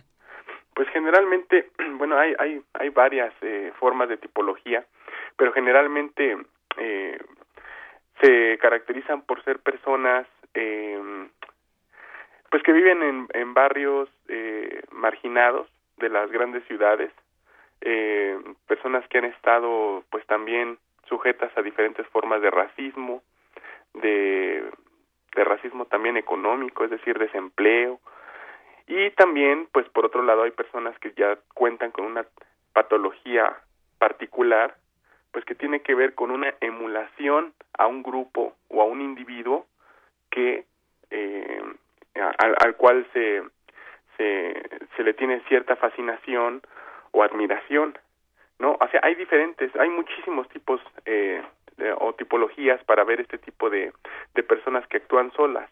Es muy difícil dar una definición general porque siempre tiene que ver el tema del el tipo de ataque que se dio, las circunstancias donde se a- a- donde aconteció el ataque, el tipo de armamento y la forma en la que se atacó también, ¿no? Generalmente hay una base material que que se puede encontrar en casi todas eh, lo- en casi todos los ataques.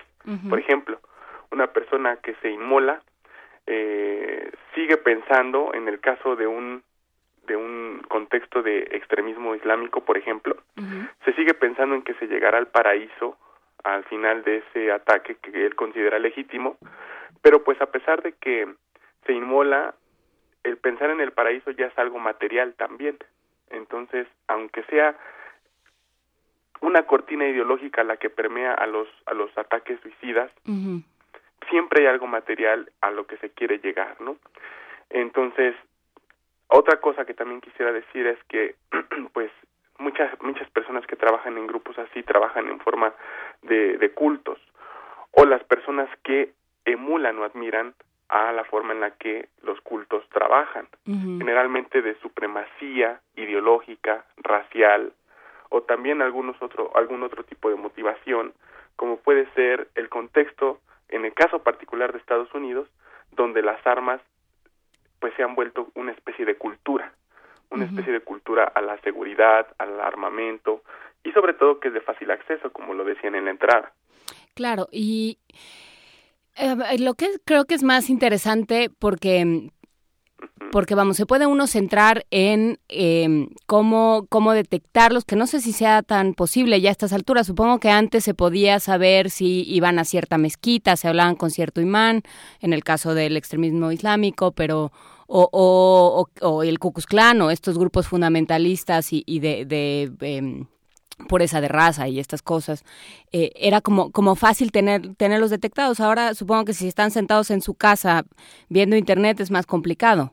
Pues um, hay un hay un estudio eh, que se llama Una tipología de los lobos solitarios por Rafaelo Pantucci. Este fue un un documento que se publicó en el año 2011 por The International Center for Study of Radicalization and Political Violence. Está en internet, en el cual eh, pues sí, justamente la mayor parte de los lobos solitarios han actuado en Estados Unidos.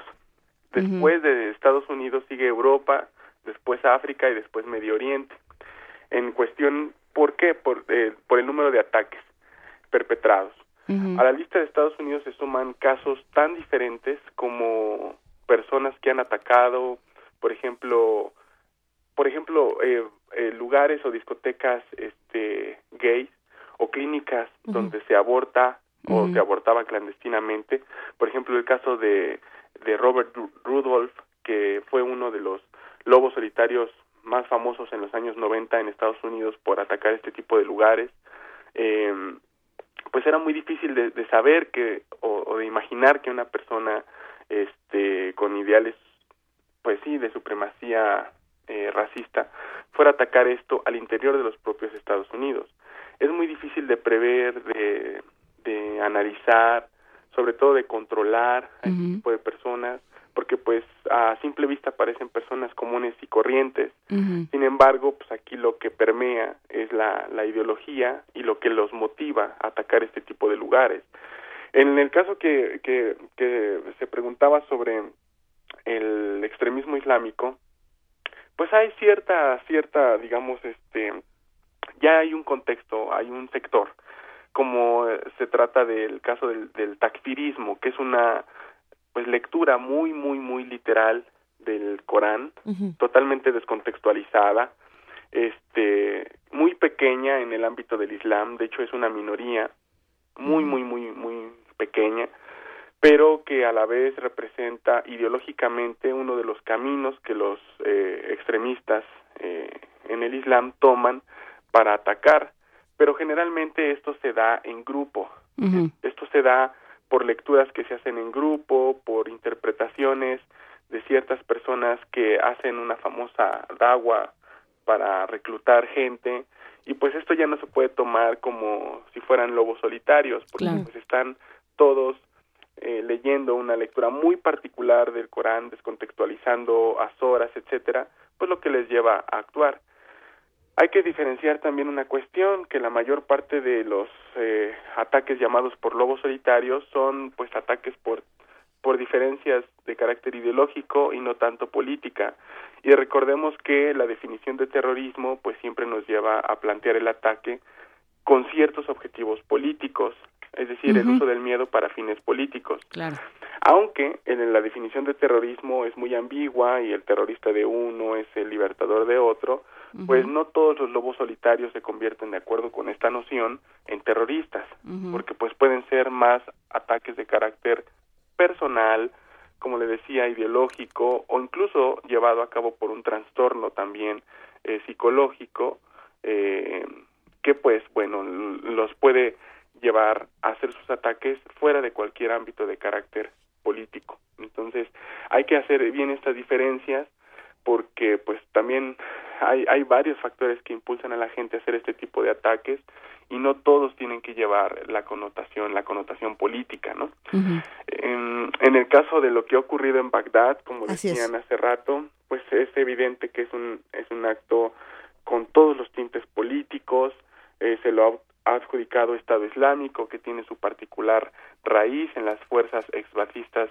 del ejército iraquí de Saddam Hussein, y de Al Qaeda en Irak, ¿no? Una fusión ahí muy rara que pues ha llevado a hacer estos ataques también en Arabia Saudí, en Bangladesh, en Turquía, como lo comentamos lamentablemente la, la semana pasada. Y pues aquí hay un, un factor que Estado Islámico se nutre pues no de lobos solitarios, pero sí de personas con ciertas características de marginación en los ámbitos eh, urbanos de muchas ciudades en el mundo.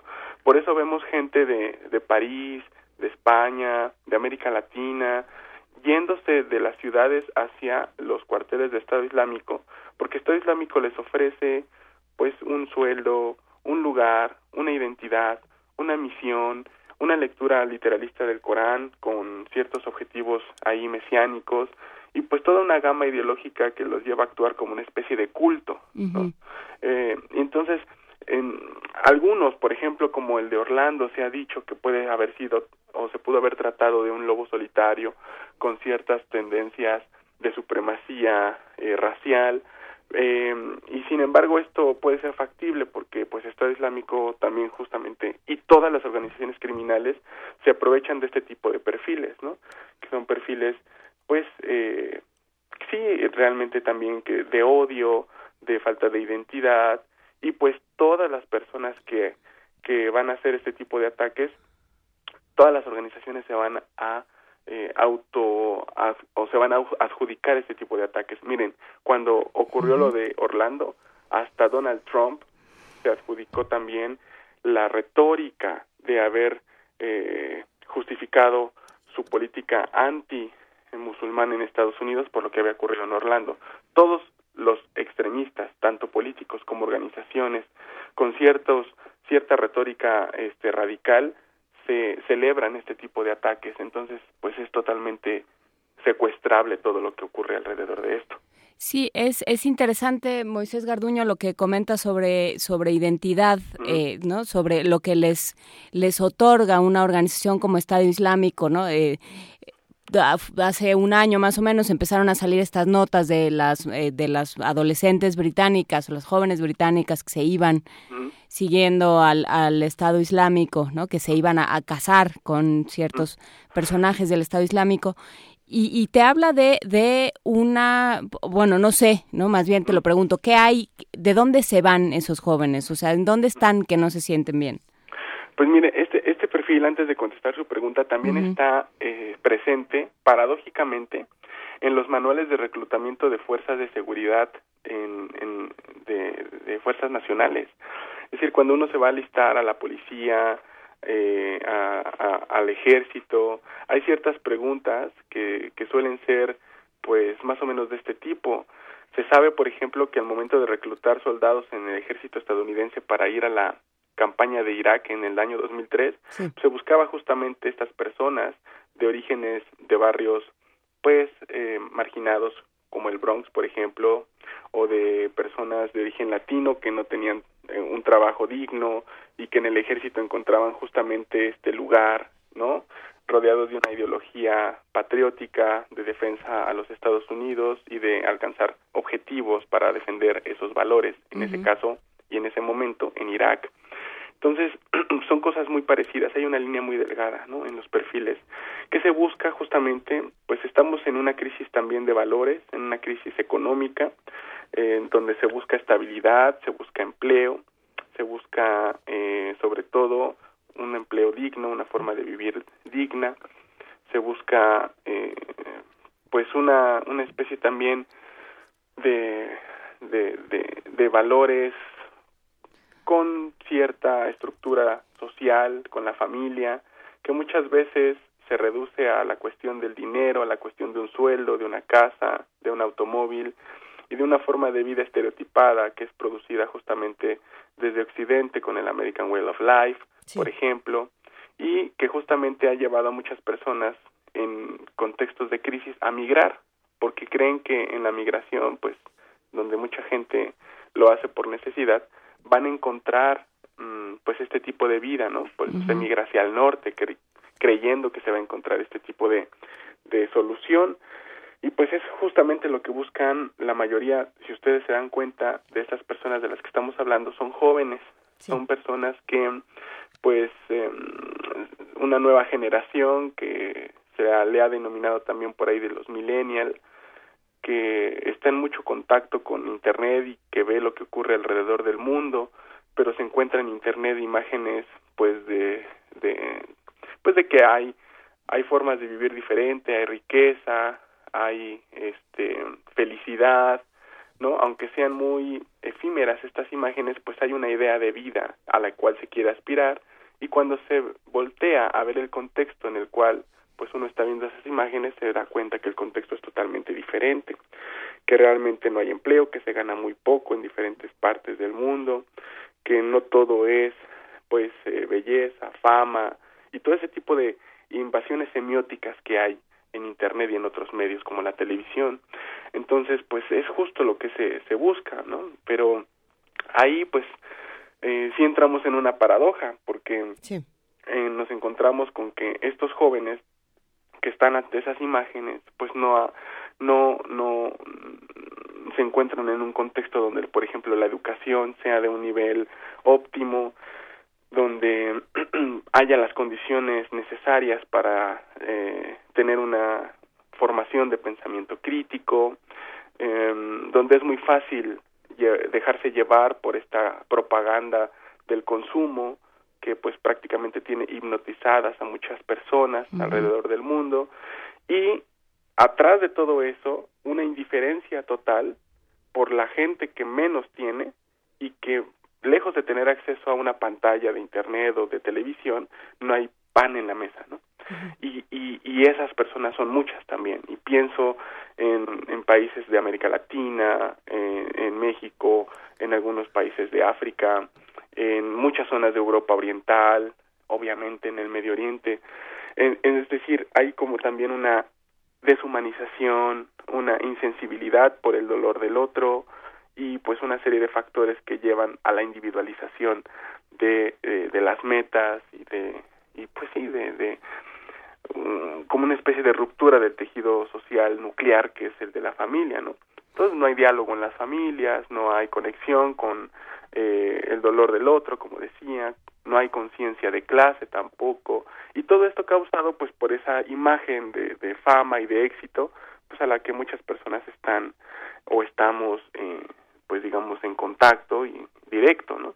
Entonces son ese tipo de cosas, aspiraciones, ¿no? Gente eh, que las organizaciones criminales buscan, gente frustrada o gente que no puede alcanzar sus metas, que cuando migra se encuentra con el racismo o, y el desempleo del cual venía huyendo de su país y todo este tipo de cosas que pues que las organizaciones criminales y en algunos casos algunas fuerzas de seguridad nacionales, ya sea públicas o privadas, porque también las empresas privadas de seguridad buscan justamente el mismo perfil, darles un sueldo y darles un lugar y un arma y entonces con eso, ¿no? Los, los, las, las organizaciones de narcotráfico en México hacen justamente lo mismo o funcionan de manera muy similar y es algún fenómeno al que nos estamos enfrentando, ¿no? Obviamente en todo este contexto, pues los lobos solitarios, este, algunas veces sus acciones se pueden reivindicar y ser secuestrables.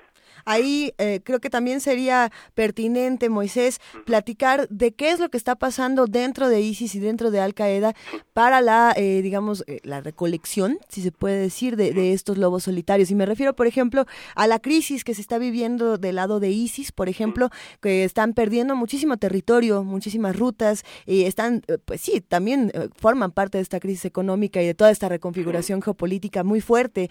Y al perder todas estas rutas, pues tienen que buscar de otra manera eh, cómo actuar, ¿no? Y, por ejemplo, o sea, también podríamos pensar lo que está ocurriendo en esta, no podríamos llamarlo rivalidad, pero sí, con, con Al Qaeda precisamente, que todavía es como a ver, a ver quién se queda con más... con más terroristas, ¿no? A ver quién tiene más.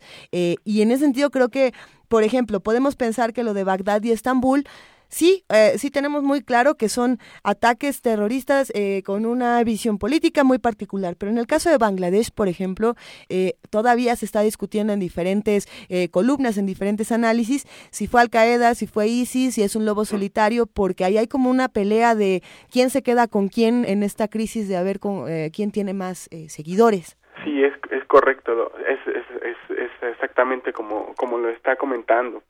En el caso de ISIS y Al Qaeda hay diferencias bien notables, ¿no? Como sabemos nosotros, ISIS es un desprendimiento, es un es una especie de rompimiento con Al Qaeda central después de que Osama bin Laden murió o que Obama mencionó la muerte en el año 2011.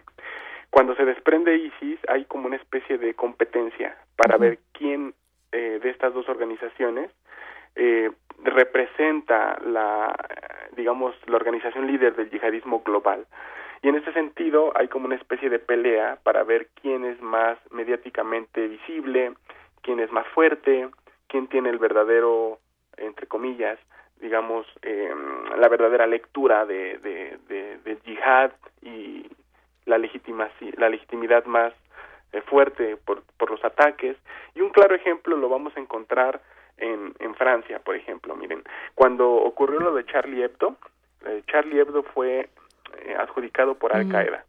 Y cuando ocurrió lo del estadio en Saint Denis, ese ataque fue adjudicado por Estado Islámico. Ahí el campo de batalla eran todas estas personas, generalmente que vivían en barrios eh, populares alrededor de París, en los suburbios, para ver quién de estas dos organizaciones tenía pues el impacto más grande por sus ataques y a partir de ahí reclutar a más personas.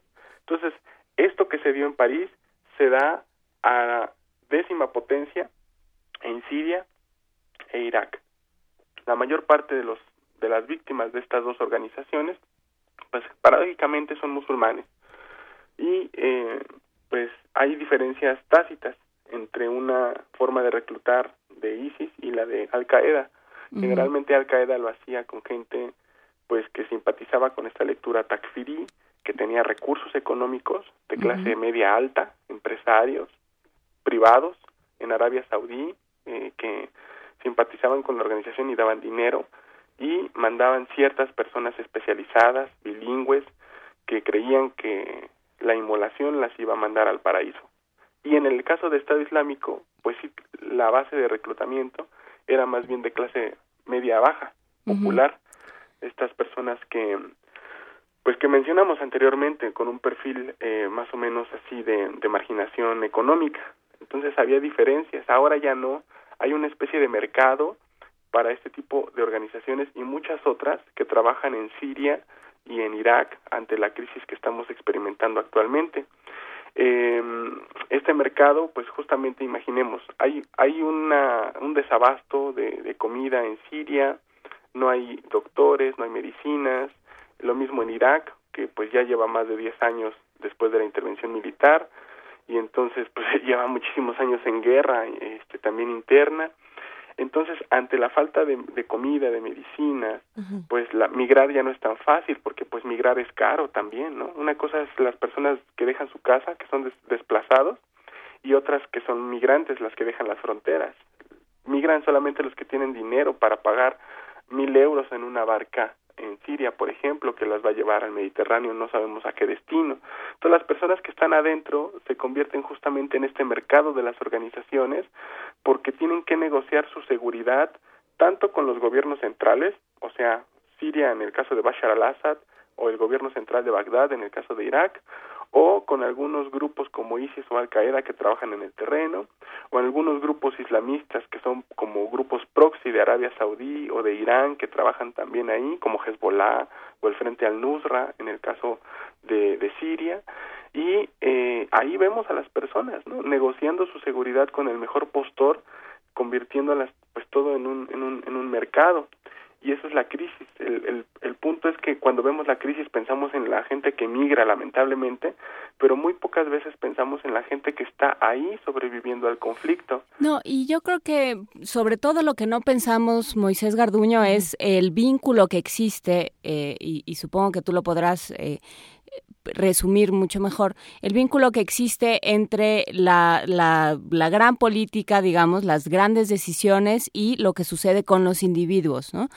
O sea, ¿de dónde, dónde están las políticas públicas para que estas personas sientan que tienen una casa, que pertenecen, que, bueno, desde luego que no se tienen que ir, pero una vez que se tengan que ir, que no, que no están confinados al gueto, el, el, el, al gueto emocional, económico y físico el resto de su vida? Exacto incluso antes de la crisis, los gobiernos que ya aquí han estado trabajando son gobiernos poscoloniales que trabajaban para intereses también extranjeros, ¿no? En el caso de, de Saddam Hussein muchas veces en los años 80 trabajó para los intereses estadounidenses durante la guerra con Irán, de, luego Hafez al-Assad y Bashar al-Assad con alianzas intermitentes ahí con China y Rusia, uh -huh. es decir, hay también una falta de preocupación por los líderes, por el bienestar social, pero que es también histórico. Y que esto, esto, esto, esto que usted menciona es bien importante porque solamente así podemos entender lo que ocurrió en el año 2011 con las famosas revueltas populares árabes, que la gente se cansó de tanta corrupción, de tanta inflación, ya no quería migrar, de la tortura y la persecución, de muchas cosas que los mismos gobiernos ya venían haciendo desde pues desde que estaban ahí, generalmente llevaban tres hasta cuatro décadas casi de, en el poder, ¿no? Lo, lo que ocurrió con Gaddafi, por ejemplo, casi cuatro décadas. Entonces, eh, cuando la gente sale a las calles, ahora tenemos este avispero. Fíjense ustedes, Arabia Saudí, Irán, Al Qaeda, Estado Islámico, Rusia, Estados Unidos, Bashar al-Assad, los kurdos, pues las personas que están en medio de todos esos actores, en medio de todo este avispero, es justamente la más afectada, la que nunca tuvo eh, este tipo de preocupación social, trabajo, vida digna, etcétera, y ahora cuando se levantó viene toda una militarización, como sea que, que la podamos entender, pues que obliga a las personas a ir de las plazas a las casas ante tantos balazos, ante tanta violencia, ¿no? Y eso es, pues, es lo que, lo que lamentablemente eh, tenemos a cinco años de esas protestas, que ahora en lugar de estar hablando de gente en las plazas, estamos hablando de cómo las organizaciones se reparten o, o, o, trabajan en el mercado del reclutamiento, eh, quién les vende las armas, por qué ocurren los ataques en Bagdad o en Bangladesh, discutimos qué ocurrió ayer, por ejemplo, en, en Arabia Saudí, en Qatif o en Jeddah, y ya no hablamos de las manifestaciones sociales, del, del lenguaje contestatario, de las demandas de las personas en muchos países de la región, y justamente esto es lo que ha ocurrido. La militarización ha oscurecido la protesta social, tan necesaria para cambiar las cosas y obligar a los líderes a hacer políticas públicas y sociales como las que usted mencionaba. Pues sí, sí, de, de, eso se trataría, ¿no? Esa tendría que ser la discusión, más allá de qué haces una vez que ya están ahí todos esos jóvenes, sin un futuro garantizado y sin una pertenencia y arrancados de su lugar. Exactamente, ¿no? Aquí la pregunta es, eh, ¿cuál es el futuro, no? El presente es lamentable, estamos en una ola de violencia, a veces parecería interminable, pero y el futuro, ahora yo quiero hacer una, un comentario rapidísimo, ¿no? Ahora vemos las revueltas populares en el mundo árabe con ciertas características demográficas, pero África, por ejemplo, eh, la mitad de la población de África en los próximos 15 años va a ser joven, es decir, de una población entre 14 y 25 años, tomando datos del Fondo de Naciones Unidas para la Población, con una con un nivel de carencia de también la presencia de empresas extractoras de recursos transnacionales con un nivel de violencia importante también histórico gobiernos también despóticos en la gran en gran parte del continente africano. Yo creo que en los próximos años lamentablemente vamos a tener escenarios muy difíciles en África también por la composición eh, demográfica económica y social que vemos y que ya experimentamos ahora con esta generación en el mundo árabo islámico este eso es preocupante también porque se vienen más crisis de las que ya estamos hablando ahorita y pues eh, no vemos que las formas de, atajar la crisis por parte de los gobiernos sea muy diferente o se piense a otra cosa más allá de la militarización de las protestas, ¿no? Entonces esto es preocupante porque pues se vienen más problemas y y, y, no cambiamos las estrategias. Es una situación muy compleja que de entrada va a tener que tener una solución igual de compleja y vamos a tener que ir eh, discutiéndolo semana con semana. Eh, querido Moisés, muchísimas gracias por hablar con nosotros. Ya para ir cerrando esta conversación, eh, tenemos que atender eh, muchísimos puntos. Por un lado, África, como bien mencionas, pero ¿cuál crees que sea eh, en los próximos meses el la reconfiguración geopolítica que va a hacer que esto eh, cambie de manera radical. Muchos hablan de las elecciones en Estados Unidos como, como un punto fundamental, otros hablan de asuntos en Rusia, eh, se habla de poner atención fundamental todavía en Ucrania, por ejemplo, pero ¿qué, qué podemos pensar que va a ser lo que cambie eh, las cosas? Pues eh, sí, hay, es, es multifactorial, por supuesto, es multifactorial. Hay, un, hay una cuestión que ayudó a alinear a las élites para ponerse de acuerdo en todo esto, que fue el pacto nuclear con Irán, que fue un pacto financiero, que fue un pacto que ayudó a, a, a hacer de las tensiones entre Irán, Israel, Estados Unidos y Occidente y Rusia que fueran menores y que estas élites se concentraran en Siria e Irak y abatir la crisis, ¿no? Eh, son tres factores los que podemos mencionar. Uno, la reconfiguración geopolítica en términos económicos. Todos los tratados del Pacífico, el TPP, por ejemplo, la Alianza para el Pacífico, que excluyen a Rusia, por un lado, van a tratar de fortalecer economías para destinar recursos a seguir la misma estrategia. Y por el otro lado, la famosa ruta de la seda, que es una ruta terrestre y que excluye a Estados Unidos y que lidera China y Rusia, justamente. Esto es una, una, primer, un primer, eh, una primera reconfiguración. Las élites necesitan este tipo de, de, de pues de herramientas para seguir generando los recursos con los cuales están combatiendo en estas áreas calientes como el Medio Oriente. Un segundo, por supuesto, es esperar qué va a ocurrir en las elecciones, ¿no? en Estados Unidos.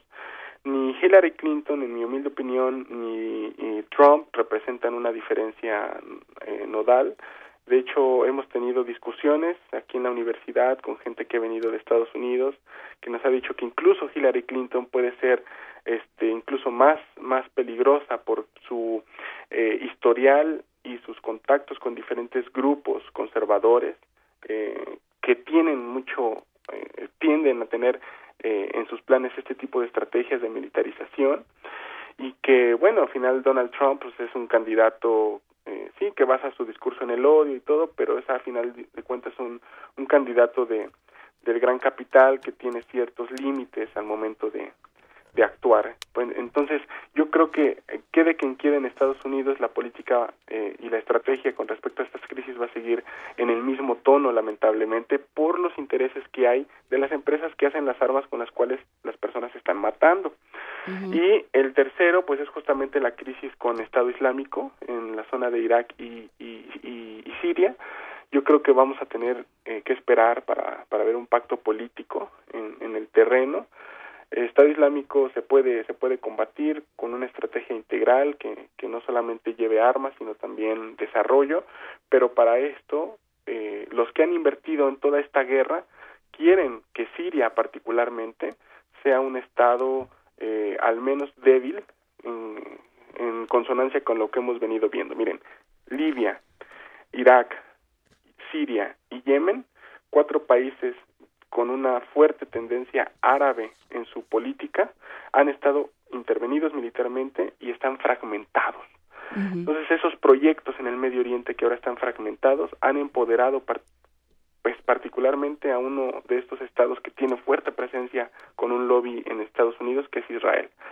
Entonces, eh, yo creo que lo que se espera en Siria es un Estado federado, tal vez al estilo de Irak, pero eh, que tenga también, eh, sí, esa, esa connotación de, de empoderar a Israel paradójicamente, incluso con Bashar al-Assad, ¿no? Pues sí. Ya hablamos de Irak federado al estilo Estados Unidos y a lo mejor podemos hablar de una Siria federada, pero con una noción de federación por parte de Rusia.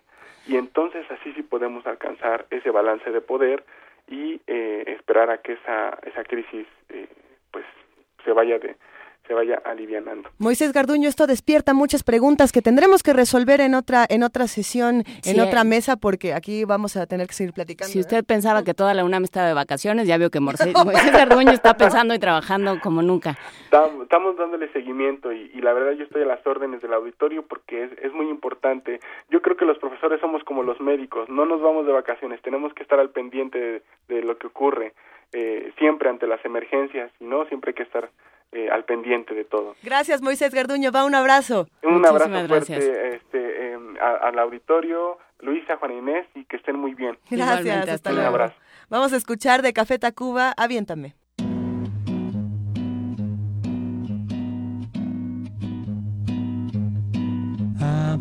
Abrázame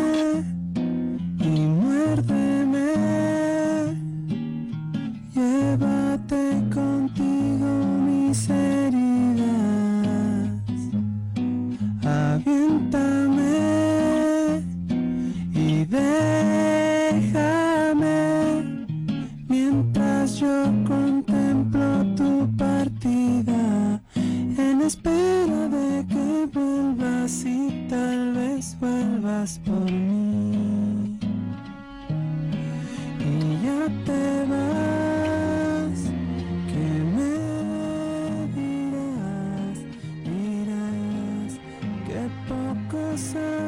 Tú decir. Despídete,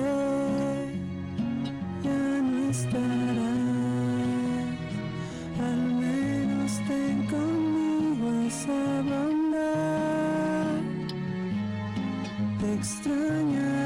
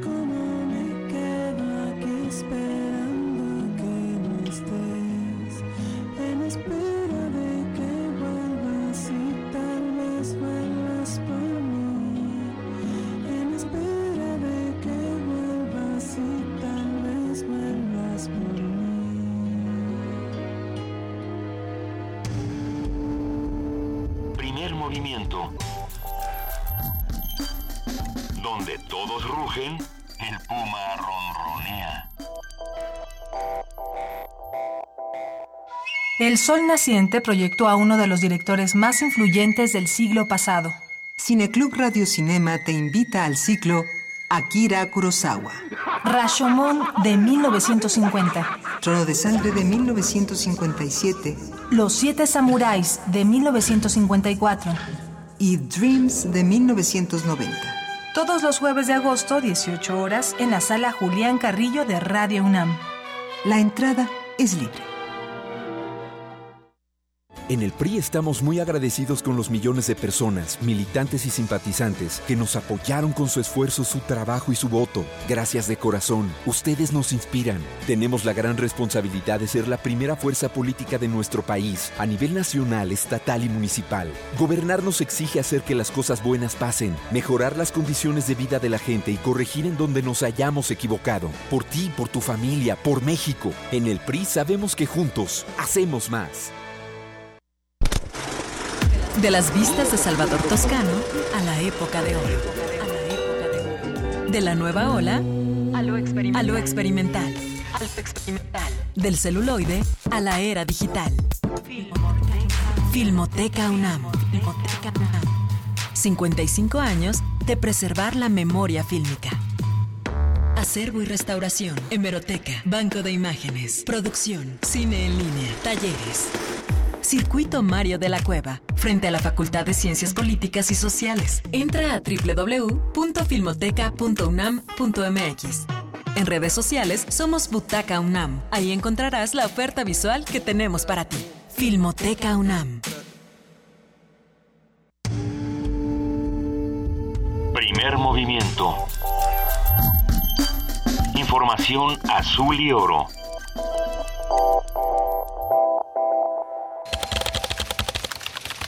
Corte informativo. La UNAM. estudiantes universitarios desarrollaron una silla de ruedas pensada para personas de edad avanzada que han visto disminuidas sus capacidades motrices y visuales. El prototipo fue creado por Rafael González Aldaco y Hugo Fernández, de octavo y sexto semestres de la carrera de Ingeniería en Mecatrónica respectivamente, que se imparte en la Facultad de Ingeniería. Nacional. El presidente Enrique Peña Nieto recibió a su homólogo italiano Sergio Mattarella. Ambos mandatarios firmaron acuerdos de cooperación para combatir el crimen organizado, lavado de dinero y trata de personas. Luego de más de dos horas de plantón afuera de la Secretaría de Relaciones Exteriores, padres de los 43 normalistas de Ayotzinapa anunciaron que mañana miércoles a las 17 horas se reunirán con la canciller Claudia Ruiz Massieu. Habla Felipe de la Cruz, vocero de los padres. Para ella las puertas están abiertas para los padres de familia, la disposición al diálogo siempre ha existido y que nos pide de la manera más atenta que el día 5 pues estemos ahí con ella para platicar y llegar sobre todo a los acuerdos del mecanismo de seguimiento que es la exigencia que le tenemos nosotros a hoy como padre de familia después de dos meses del compromiso adquirido por ella de ir a Washington, entablar la negociación con el gobierno mexicano y la comisión. La Procuraduría de Zacatecas informó que atiende la denuncia por el secuestro de Juan Pérez Martínez, suegro de Ricardo Monreal Ávila, titular de la delegación Cuauhtémoc en la Ciudad de México. A través de un comunicado, confirmó que dos desconocidos levantaron a Pérez Martínez, de 83 años de edad, en un rancho de su propiedad ubicado en la comunidad El Pardillo.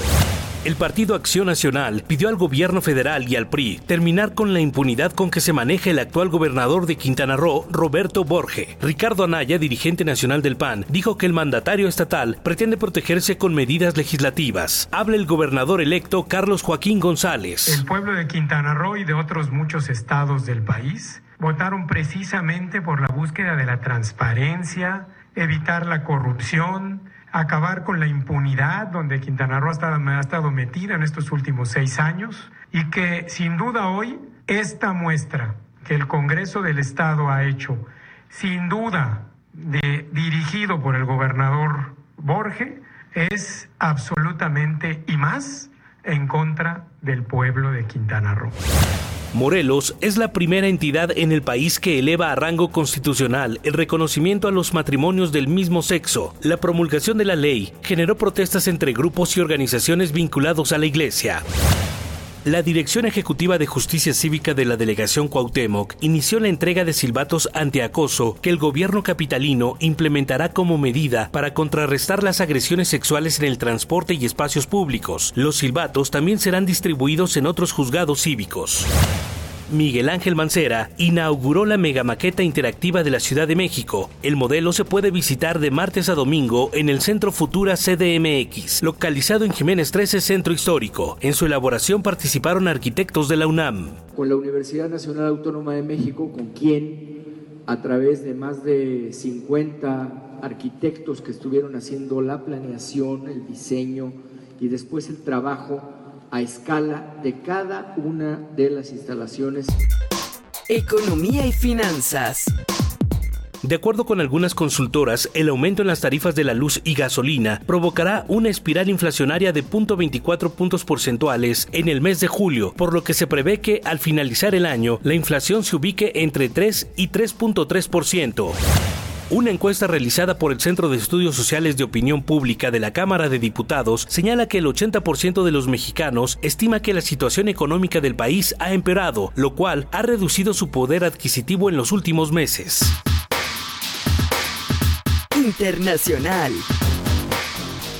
Tres atentados suicidas se registraron este lunes en Arabia Saudita, con un saldo de cuatro muertos y más de cinco heridos. Los ataques comenzaron por la madrugada con la inmolación de un activista dentro de un auto cerca de un consulado de Estados Unidos. Por la tarde se produjo una explosión frente a una mezquita en la ciudad de Medina. Por el momento ningún grupo ha reivindicado los hechos.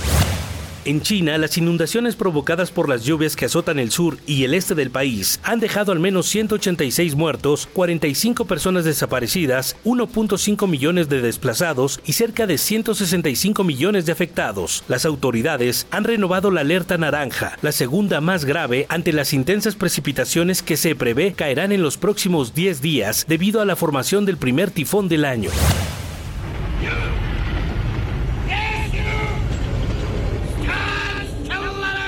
Día como hoy.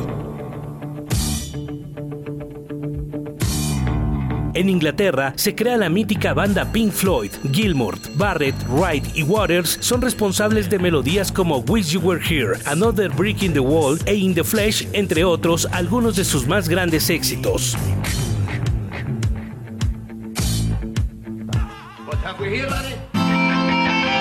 Radio UNAM. Clásicamente informativa. Primer movimiento. Donde la raza habla. Ahí está, ahí que te y como que no. Hoy, un día como hoy, Pink Floyd eh, llegó a nuestros oídos, afortunadamente.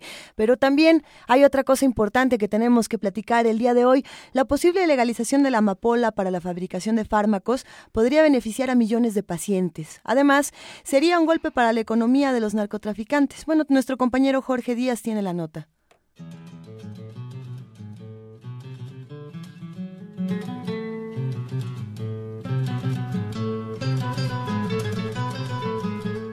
El debate de la legalización de la amapola base para la goma de opio y la heroína no es tema exclusivo de México. Incluso la ONU abordó el tema en una reunión en Europa donde especialistas de la UNAM acudieron a participar con sus opiniones y experiencias nacionales. El doctor Javier Oliva Posada de la Facultad de Ciencias Políticas y Sociales de la UNAM acudió a esa reunión en Londres donde se analizaron los aspectos económicos de seguridad y salud pública de la posible legalización de esta droga. México es el segundo productor a nivel mundial de goma de opio, eh, solamente superado por Afganistán, y que su principal destino, pues obviamente es el mercado estadounidense. Entonces, eh, sería una forma de hacerse de recursos, de una manera también, pues evidentemente, de, de, de legalizar de alguna forma esta, esta producción, lo que podría tener sin duda alguna impactos positivos en la reducción de los índices de violencia. Y bueno, pues por el otro lado, ingresos, como ya sucede en varios de los estados de Estados Unidos, notablemente el caso de Arizona, donde ya comienza a haber un eh, notable ingreso del consumo eh, lúdico de la marihuana y los impuestos que se recaban eh, por esta por esta droga. El académico de la UNAM dijo a Radio UNAM que la fabricación de fármacos derivados de la goma de opio ya se utiliza en muchos países del mundo y que bajo control médico benefician a millones de pacientes, y se refirió a la intención de comuneros del estado de Guerrero de colectar firmas para solicitar la legalización de la amapola. No nos olvidemos que eh, el, estado de Guerrero, algunos de sus municipios están en los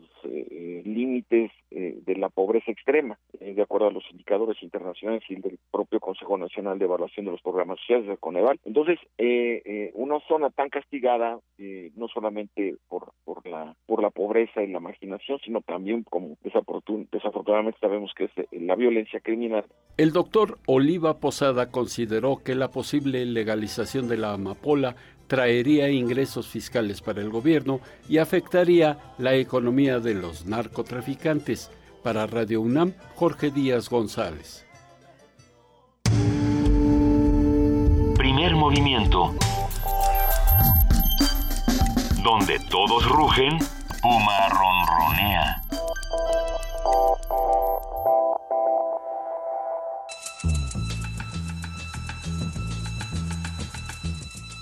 Es hora de poesía necesaria.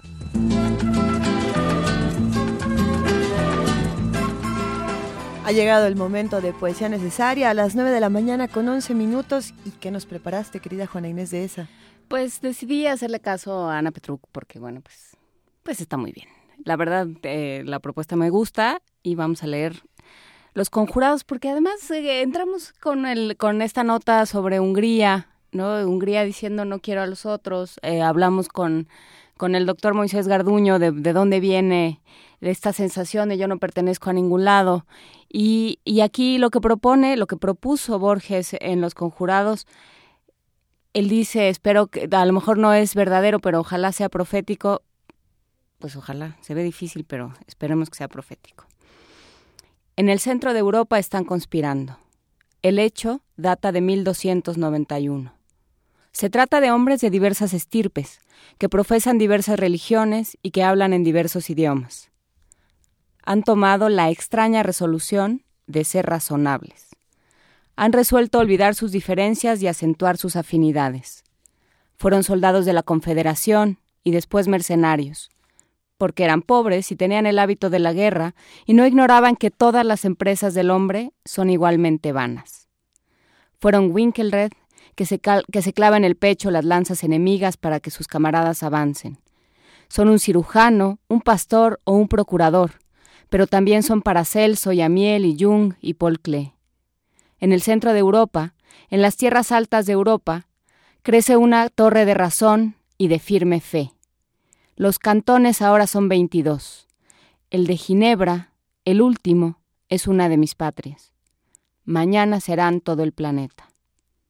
¿Acaso lo que digo no es verdadero? Ojalá sea profético. Primer movimiento. Escucha la vida con otro sentido.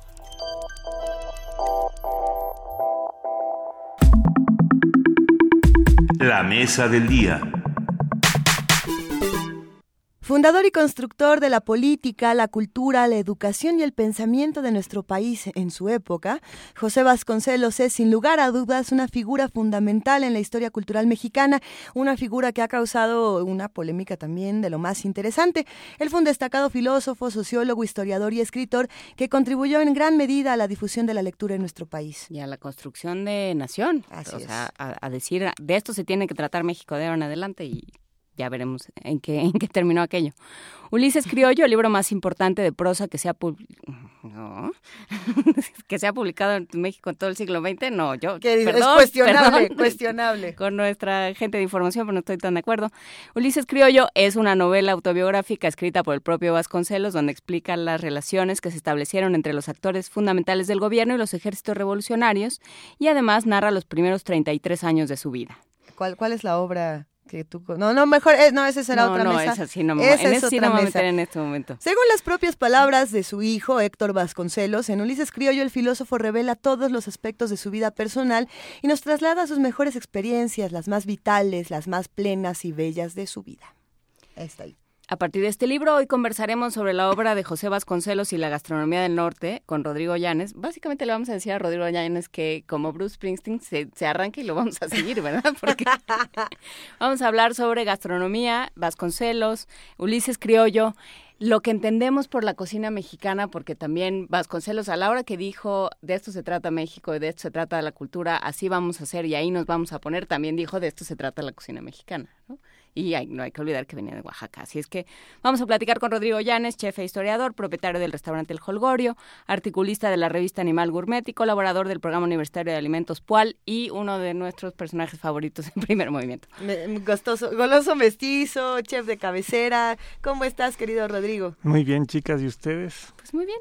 E- En esa, eh, está- estamos preguntándonos cómo se puede entrar al Ulises Criollo desde el lado de, de la gastronomía, que es algo que habíamos planteado en ocasiones anteriores en esta misma mesa, pero que nunca nos habíamos dado la oportunidad de, de explorar. Y bueno, ¿qué- cómo, cómo le hacemos, Rodrigo? ¿Desde dónde arrancamos? Pues mira, eh, el asunto es sencillo, como es una autobiografía, todo mundo que empieza a escribir su vida, si tiene una sensibilidad especial, va a mencionar la comida en algún punto.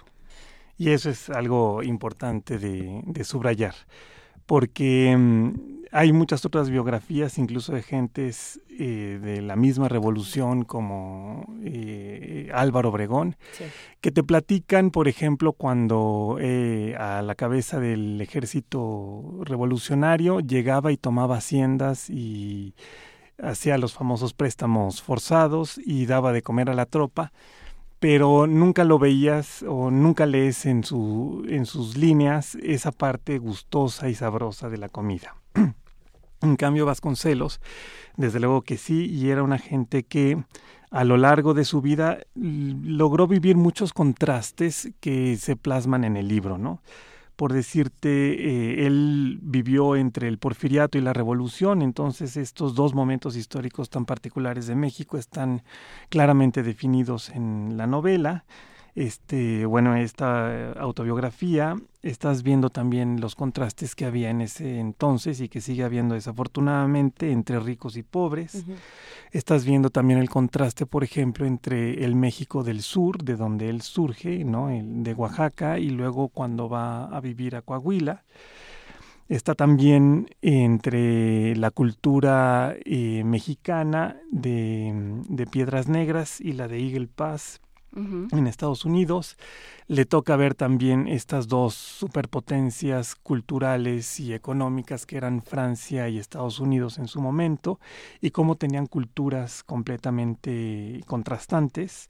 Y también em, puedes ver cómo describen los primeros años este régimen que poco a poco se va anquilosando y se va perdiendo y la fuerza del movimiento revolucionario. Y desde luego también eh, el contraste entre él y su juventud, su niñez y la etapa adulta donde ya se va a ir consolidando como el gran eh, estructuralista que fue de este país, ¿no? Entonces, entre estas dos, entre todas esas tendencias, siempre te vas a dar cuenta que hay una forma en la que comen, por ejemplo, los ricos, otra distinta a la que comen los pobres, y eso está en, en, las líneas de Vasconcelos, es una forma en la que se come en el norte del país, y otra muy distinta a la del sur. Eh, desde luego cómo comen los potentados y cómo comen los revolucionarios, cómo, cómo comes o cómo disfrutas la comida cuando eres joven y por el contrario cuando ya vas madurando, cómo van cambiando tus hábitos y tu sentido del gozo este, alrededor de la mesa. Dicen que el gozo se relaciona directamente con la madurez, que uno come cada vez más sabroso. Eso espero, ¿no? Porque o eso queremos pensar aquí. vas perdiendo otro tipo de placeres, entonces necesitas. Pero, pero también vas, vas entrando en un deterioro, o sea, ya hay ciertas cosas que no, que tu estómago no, pues, no puede digerir. A, ver, ok, hay muchas maneras de comer en el sur y en el norte, por ejemplo. ¿Cómo se come en el sur? En el según sur, pues, Vasconcelos. según Vasconcelos, él como buen oaxaqueño, pues estaba no, Vasconcelos, para empezar, decía, en el sur se come, en el norte, en el norte no hay nada. ¿Quién sabe qué hacen? De hecho, la frase que no recuerdo textual, pero él dice, allá en el norte, donde empieza la carne asada y termina la civilización, me parece que es así, dando a entender cómo en el sur, pues esta cultura mesoamericana tan arraigada, este, relacionada con las comunidades indígenas y que tuvo obviamente la mayor influencia desde tiempos ancestrales, está hecha con salsas, con moles, con distintos chiles que vas utilizando al elaborar estas delicias, el chocolate, eh, la forma de beberlo, las, la cultura del maíz con todas las variedades de maíz que hay en la zona central, pero imagínate, o sea, los totopos, las tlayudas, las tortillas pardas, blancas, azules, y eh, obviamente en esta zona que es muy exuberante en ciertas regiones, pues también hay frutas, los plátanos, las papayas, todo esto que se da muy bien en las zonas eh, tropicales de, del mismo estado y que más o menos es común hacia la zona de pues Veracruz, este, Puebla, Tabasco, etcétera. Es, hay un vínculo común en, en ingredientes y en cultura gastronómica, ¿no? Con obviamente con sus regionalismos muy claros, pero vamos, para todos es común saber que hay ese tipo de ingredientes disponibles. En cambio, cuando te vas al norte, pues encontrar verduras frescas es realmente una proeza. Eh, la cultura del norte además estuvo influenciada sobre todo por eh, los alimentos que te podías llevar o que podías producir ahí, ¿no? Entonces hay muchísima carne porque obviamente el ganado este pasta bien ahí y da la mejor carne de este país. Es delicioso comer esa carne asada, pero la cultura del maíz era difícil, ¿no? Entonces tenían que comer trigo y de ahí que se inventaran las tortillas de trigo para un poco tener la misma base del taco, pero este obviamente con otro ingrediente y de ahí las coyotas y de ahí el uso de mucha grasa, por ejemplo, de cerdo, porque era el, el aceite o la grasa con la que podías cocinar, que no se echaba a perder rápido, que podía más o menos durar, que era más o menos sencillo tener, ¿no?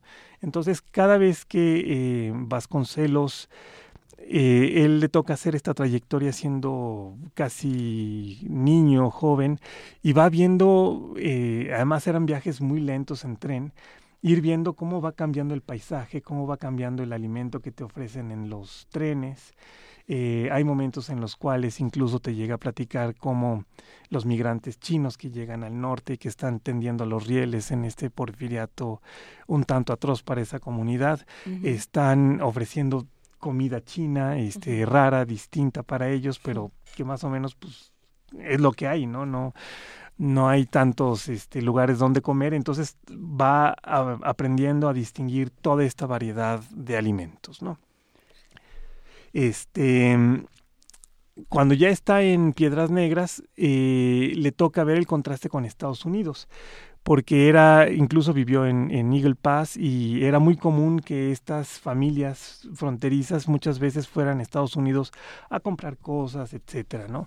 Eh, esto se ilustra muy bien, por ejemplo, en la película de Como agua para chocolate, que está en la misma ciudad y que ves como John Brown, el médico, pues vive allá y tiene una forma de comer pues muy austera, eh, cocina espantosa. En cambio, Tita pues tiene toda esta raigambre mexicana, este, hispana, de comida deliciosa, este, especial para fiestas, un tanto conservadora, con una familia y, y una estructura muy particular, ¿no? Entonces Vasconcelos hace mucho el contraste de que en Coahuila sí se bebía vino, el vino dulce que se producía en la región de estos potentados eh, porfirianos, y que en cambio en Estados Unidos los refrescos y los cócteles, ¿no? Y que la comida pues era algo que no tenía nada que ver lo uno con lo otro, y él reafirma esa parte mexicana y le da también esa connotación hispánica eh, en el sentido de la buena mesa, de el disfrutar de la comida de celebraciones y, y que es muy distinta a la de los eh, norteamericanos. ¿no? A ver, pero, pero según Vasconcelos, ¿quién come más rico? O sea, los oaxaqueños. No, no, o sea, pero los oaxaqueño. revolucionarios, eh, los muy ricos, o sea, ¿qui- Los ¿quiénes son los que así, eh, en, la- en alguna descripción que, que nos puedas decir, Rodrigo, a ver, estos eran los que comían más sabroso de todos. Mira, lo que pasa es que él te describe muy bien esa época porfiriana muy afrancesada. Entonces, él disfrutó mucho de la cultura gastronómica francesa que fue importada por la mayoría de las clases altas mexicanas. Los franceses tienen un gusto muy particular, por ejemplo, por beber buenos vinos y tienen los mejores vinos de todo el mundo y son muy distintos los de las regiones, tienen la Borgoña, eh, Burdeos, el Sur, la Côte du Rhône. Eh, son, eh, digamos, creaciones gastronómicas y culturales que se disfrutan plenamente. Y obviamente le tocó irse eh, formando o instruyéndose en este arte de vida que tienen los franceses y que tenían muchas eh, gentes en esa sociedad porfiriana. Entonces, para él, ese tipo de mm, comidas donde había distintos platillos que podían ser mexicanos o afrancesados, pero con ese savoir francés de acompañarlo con los vinos y el digestivo y los postres, para él, para él era algo magnífico. Incluso narra cómo estando aquí en la Ciudad de México lo mandan con un par de mujeres francesas para darle un poco de instrucción siendo adolescente y entonces bueno pues llegaba y medio aprendía el francés con ellas y decía que lo más delicioso era cuando de repente llegaban otras gentes los le llamaba él los habitué que eran los, las visitas de estas mujeres y de repente ellas sacaban unas pastas horneadas por ellas mismas deliciosas no entonces te va describiendo este gusto de la cocina francesa y de la cultura francesa por tener esos, esos detalles de suculencia tan exquisitos y que cualquier gente que de repente llegas a una casa donde estás aprendiendo francés y que la maestra haga una pausa y que la otra maestra llegue con una bandeja de galletas para charlar 40 minutos con otras personas es algo formidable. Eh, por otra parte, cuando él ya era adulto, le toca vivir eh, haciendo distintas gestiones como abogado en distintas partes de la República y entonces le toca eh, comer como comían de repente hacendados o campesinos, eh, con las cosas sencillas de la comida mexicana, pero que en ese contexto les, le parecen de lo más exquisito y suculento, ¿no? O sea, los frijoles de la olla con un huevo revuelto y las tortillas recién hechas y una taza de chocolate o de atole en alguna hacienda del Bajío, le parece a él lo, lo más extraordinario y que además se después de ese almuerzo salga a cabalgar en medio del campo donde están creciendo las milpas y donde está creciendo el trigo y donde se ven digamos, cómo la tierra nos va este, surtiendo de todos esos eh, ingredientes, le parece algo fenomenal. Y obviamente, pues, eh, va diciendo cómo las clases altas eran las que daban el relumbrón, ¿no? Y en una sociedad tan desigual, él cuenta cómo en la Ciudad de México, pues, había 30, a lo máximo 40 familias que vivían en la opulencia total, en el dispendio total. Y entonces que toda la, el resto de la sociedad pues veía con cierto asombro y, de- y deslumbrada esta forma tan particular de comportarse, de vestir a la moda francesa, incluso no era como ahora que puedes ir a, a Mazarik, alguna de las boutiques, ¿no? En ese entonces, si querías vestirte a la francesa, pues te ibas dos meses a París y regresabas con el ajuar y un convoy de, de tren lleno de todo tu ajuar si obviamente eras de los potentados, ¿no?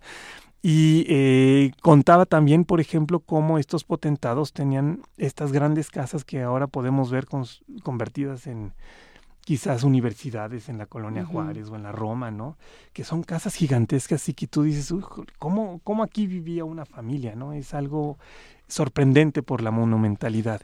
Y eran espacios muy amplios donde se daban cita a todas las gentes poderosas para hacer negocios.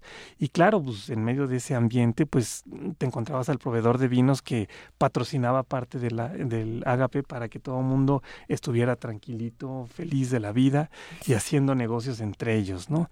Y obviamente cuando estalla la revolución, Vasconcelos sí dice, híjoles, pues todas estas señoras bien, y con sus ajuares de repente van a verse este en una situación muy difícil porque toda esa gente a la que despreciaron o de alguna manera hicieron invisibles este pues salió con un hambre espantosa a decirles aquí estamos queremos comer y ustedes son parte del problema cosa terrible Ay, yo me, me pregunto, Rodrigo, de, de todo esto que estamos platicando, ¿cómo es que lo- los chefs en, en 2016 tendrían que nutrirse del Ulises criollo? criollo? Es decir, hay, hay tantas cosas que uno lee desde esta parte eh, biográfica, pero muy literaria, con un montón de... Vaya, Vasconcelos escribe de una manera bellísima para Sí. muchos de nosotros, para sí. otros no tanto, pero, pero escribe muy bien y, y creo que eh, las imágenes que genera cuando habla de comida son deliciosas, ¿no? ¿Cómo se nutren los chefs y qué tendrían que aprenderle a Vasconcelos en tiempos como estos?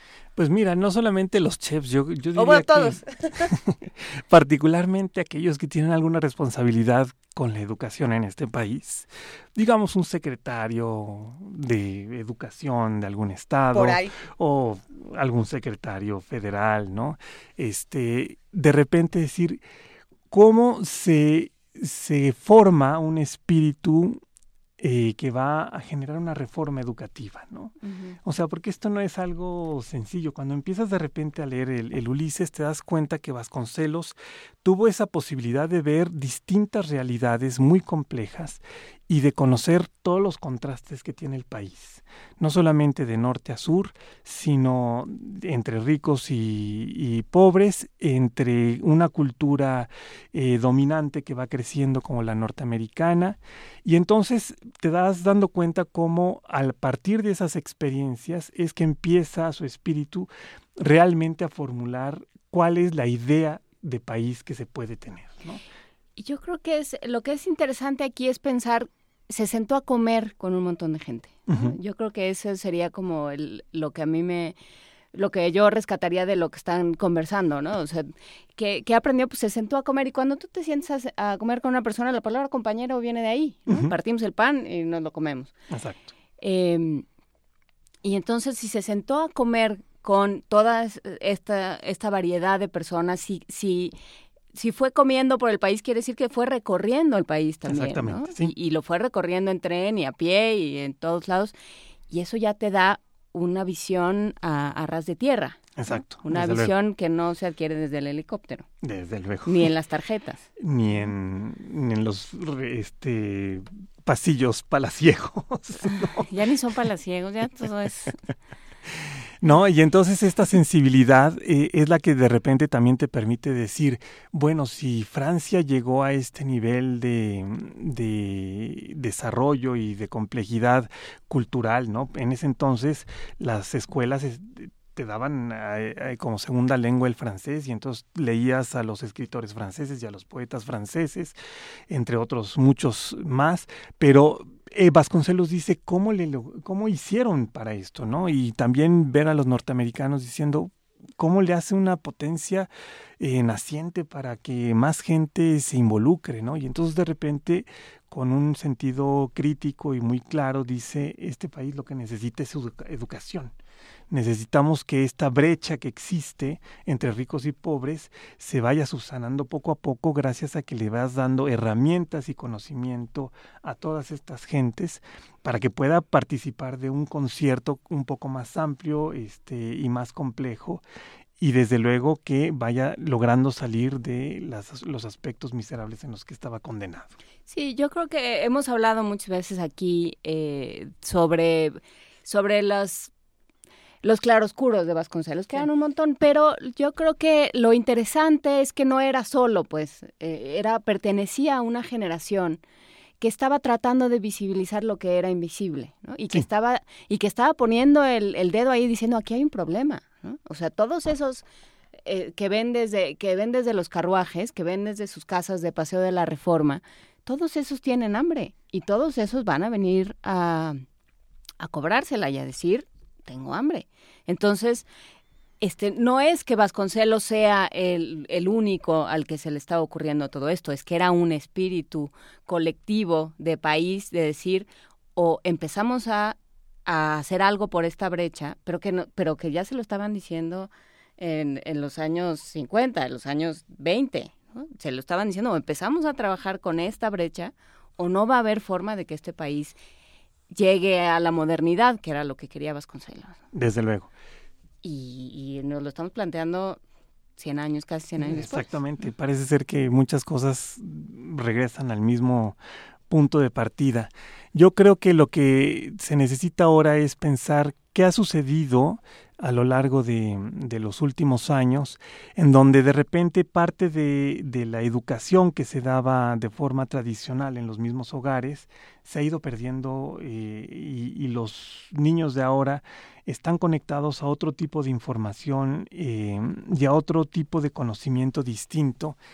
Y de repente tenemos gentes que a las que el conocimiento que ya se había generado a través de la Secretaría de Educación Pública eh, se vuelve de alguna manera confuso, difuso, este, incomprensible y, y hasta cierto punto inútil.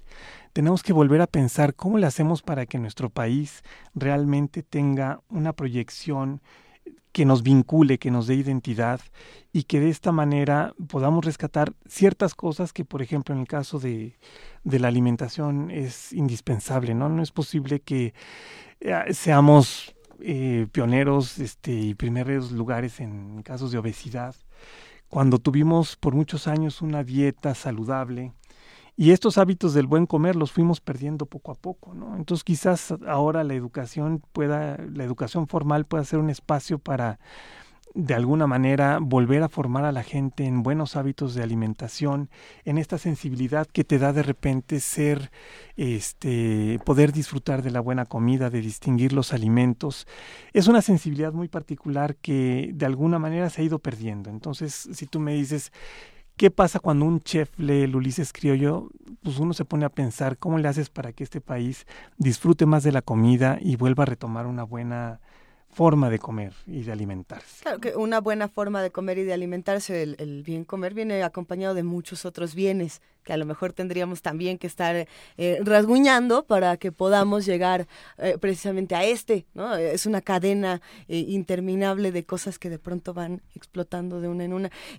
Ulises, este libro en particular y Vasconcelos yo creo que es uno de los personajes más polémicos que podríamos encontrar en la literatura. Nos escriben muchos radioescuchas, algunos lo odian, otros lo aman.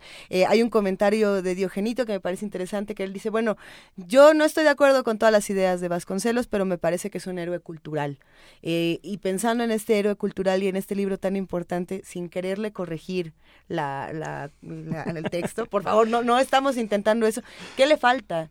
¿Qué le faltó a Vasconcelos en este Ulises? ¿O qué, qué, qué se podría, qué podríamos agregarle? No estamos corrigiendo, no lo queremos. Pero a lo mejor un poco de, de variedad, ¿no? Digamos, eh, Vasconcelos tendió como a, a homogeneizar al país, ¿no? Es decir, pues de ahí viene el libro de texto gratuito, ¿no? Todos vamos a saber esto, todos vamos a aprender en este idioma, todos vamos a, a, tener esta, esta misma base. En una, en una idea muy, yo creo que, que iba, que tiene muchísimo sentido, que es vamos todos a partir del mismo lugar. ¿no? Pero Pero, bueno, a lo mejor no tenía tanto sentido. Es que es muy complicado. Sí, Sí, perdón. pero bueno, ¿cómo encuentras identidad reconociendo que somos un país completamente diverso? ¿no? Y que eso no se puede perder tampoco. Pues mira, yo creo que lo que él pensaba, digo, habrá obviamente muchísimos especialistas en su obra y su vida que podrán hacer todas las precisiones que quieras, ¿no? Pero eh, a mí lo que me parece importante, por ejemplo, en la edición de todos los clásicos que hizo, es que cuando tú eh, lees eh, cualquiera de esas obras clásicas para niños o demás, hay algo que te produce la lectura en sí. Y no es un intento de, de homogenizar. Acá cualquiera de nosotros tres eh, empezamos a leer un texto como el de fragmento del mío Cid que aparece ahí y vamos a tener interpretaciones distintas.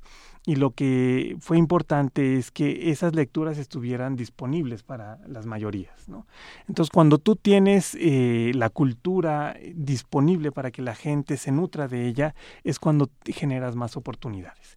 No cuando vas limitando y decir, mira, necesitas tener este conocimiento específico, necesitas cumplir ciertos horarios, necesitas saber que si no cumples con la tarea y no pasas el examen, te reprobamos y te, y te bajamos en el escalafón estas ideas como de comportamiento correcto que hay hoy en día alrededor de esta reforma educativa, por ejemplo, finalmente lo que están es creando personas que se porten bien y no que piensen bien, ¿no? Que no piensen en forma más amplia, que no nutran la cultura, ¿no?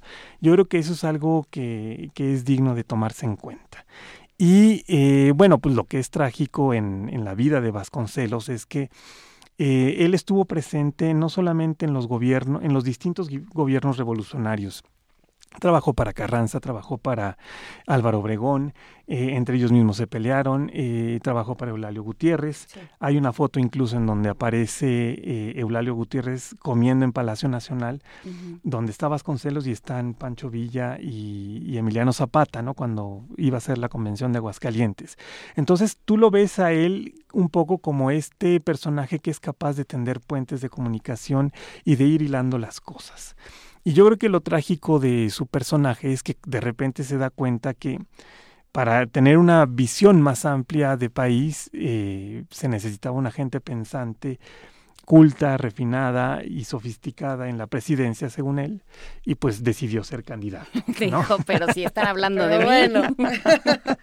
Yo creo que sería el donde- candidato ideal. Y entonces en ese momento, pues cuando tú quieres entrar con el poder, el poder corrompe y el sumo poder corrompe sumamente. Entonces, obviamente, esos claroscuros de, de Vasconcelos tienen que ver con este afán de poder. Porque le tocó confrontarse con gentes que lo supieron manejar extraordinariamente, ¿no?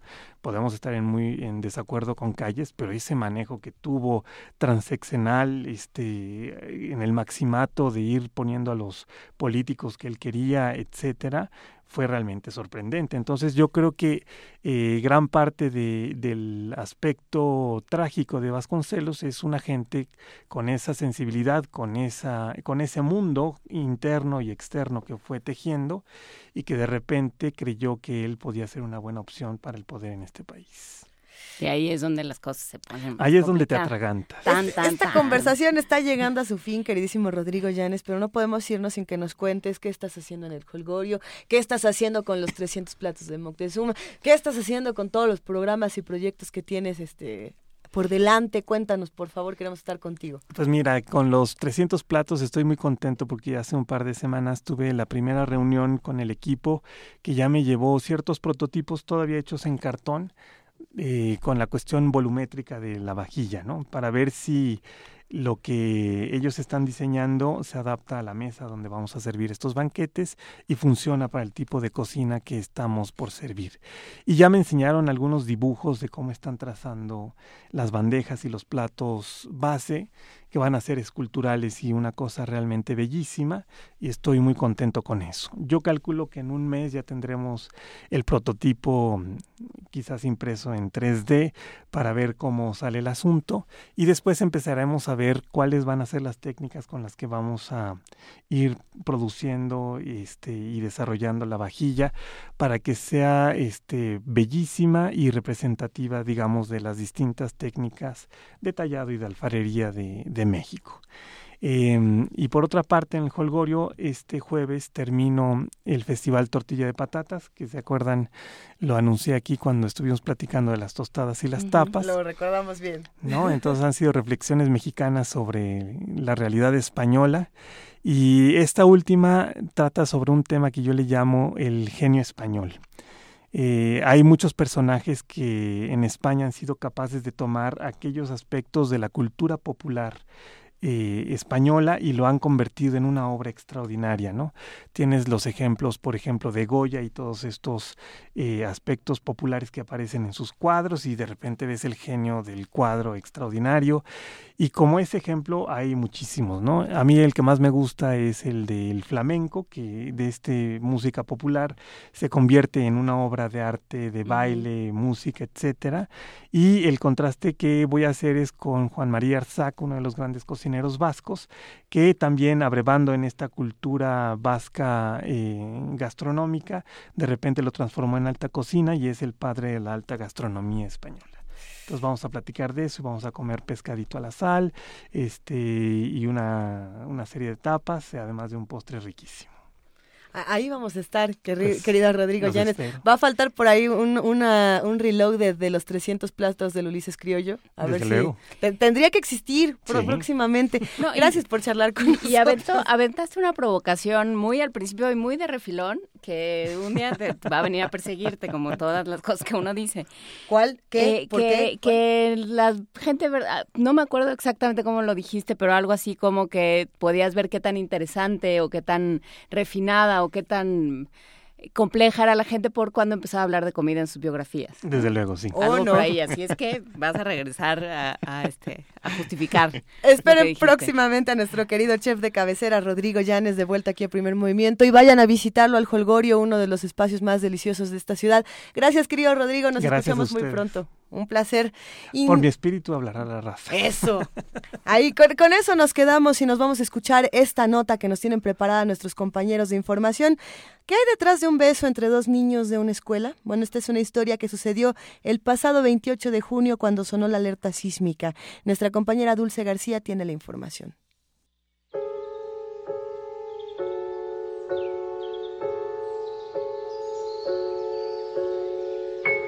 Empezaba entonces la primavera y se abrían las flores en montes y prados, como en aquella bendita estación todo se regocijaba. Daphnis y Chloe, tan jóvenes y sencillos, se pusieron a remedar todo lo que veían y oían. Oían cantar a los pájaros y cantaban. Veían brincar a los corderos y brincaban gallardamente. Después de una lucha como machos cabríos, Daphnis fue salvado por Chloe y ni sangre ni herida, solo barro sucio por toda su persona. Daphnis determinó lavarse para que sus padres no supieran lo ocurrido. Yéndose con Chloe a la gruta de las ninfas, le dio a guardar su tuniquilla y su morral y se puso a lavar en la fuente su cabellera y el cuerpo entero. La cabellera era negra y abundante y el cuerpo tostado por el sol. Chloe, que miraba a Daphnis, lo halló hermoso. Y como hasta entonces no había reparado en su hermosura, imaginó que el baño se la prestaba. Chloe lavó luego la espalda de Daphnis y halló tan suave la piel que de oculto se tocó muchas veces ella la suya para decidir cuál de las dos era más delicada. Cuando el sol iba a ponerse, ambos volvieron con el rebaño a sus cabañas. Chloe nada más deseaba tanto como ver a Daphnis bañarse de nuevo. Niña candorosa, criada en los campos, no se daba cuenta de lo que le pasaba, porque ni siquiera había oído mentar al amor.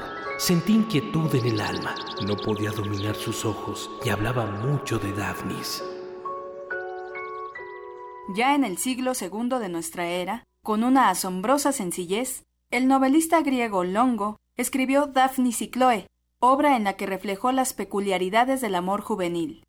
El pasado 28 de junio, dos menores de edad escaparon de una primaria durante el sismo que se suscitó ese día. En vez de inducirles temor, la alerta sísmica les dio la valentía para evitar una sanción, pues fueron hallados besándose al interior de la escuela. Radio UNAM entrevistó a una madre de familia, María González, quien afirmó que no vería como algo malo, pero sí desconcertante, que le informaran que su hijo de 11 años ha sido sorprendido por las autoridades del colegio al besar a una compañera. Te desconcierta porque te hace caer en la cuenta de que ya ha pasado el tiempo, están creciendo y descubriendo su sexualidad y que se están atrayendo por otra persona. Uno está acostumbrado a verlos como niñitos, como chiquito, al que hay que resolverle su vida. Y si me dicen no, que tu niño se está besando con alguien, ya sea niña o niño, pues es ese asunto de caer en la cuenta de que ya creció. La Procuraduría de Justicia Capitalina emitió la alerta Amber para encontrar a la niña de 11 años y el niño de 12, que escaparon de un plantel ubicado en la delegación Azcapotzalco. El curioso acontecimiento alarmó a los padres y a las autoridades. La doctora Ena Heréndira Niño Calixto, académica de la Facultad de Psicología de la UNAM, explica por qué los jóvenes se atrevieron a emprender esta aventura de amor a pesar de las consecuencias. Los chicos, las chicas, no piensan de la misma manera en que pensamos los adultos. Por otra parte, yo creo que la directora lo que hizo fue tener una actitud negativa hacia la sexualidad, tal manera que esto, que puede ser un ejercicio exploratorio de la sexualidad, se convierte en algo que va a marcar la vida de estos niños que van a afianzar la creencia en los niños de que la sexualidad es algo malo. La académica señala que los jóvenes actuaron así porque están imitando su entorno.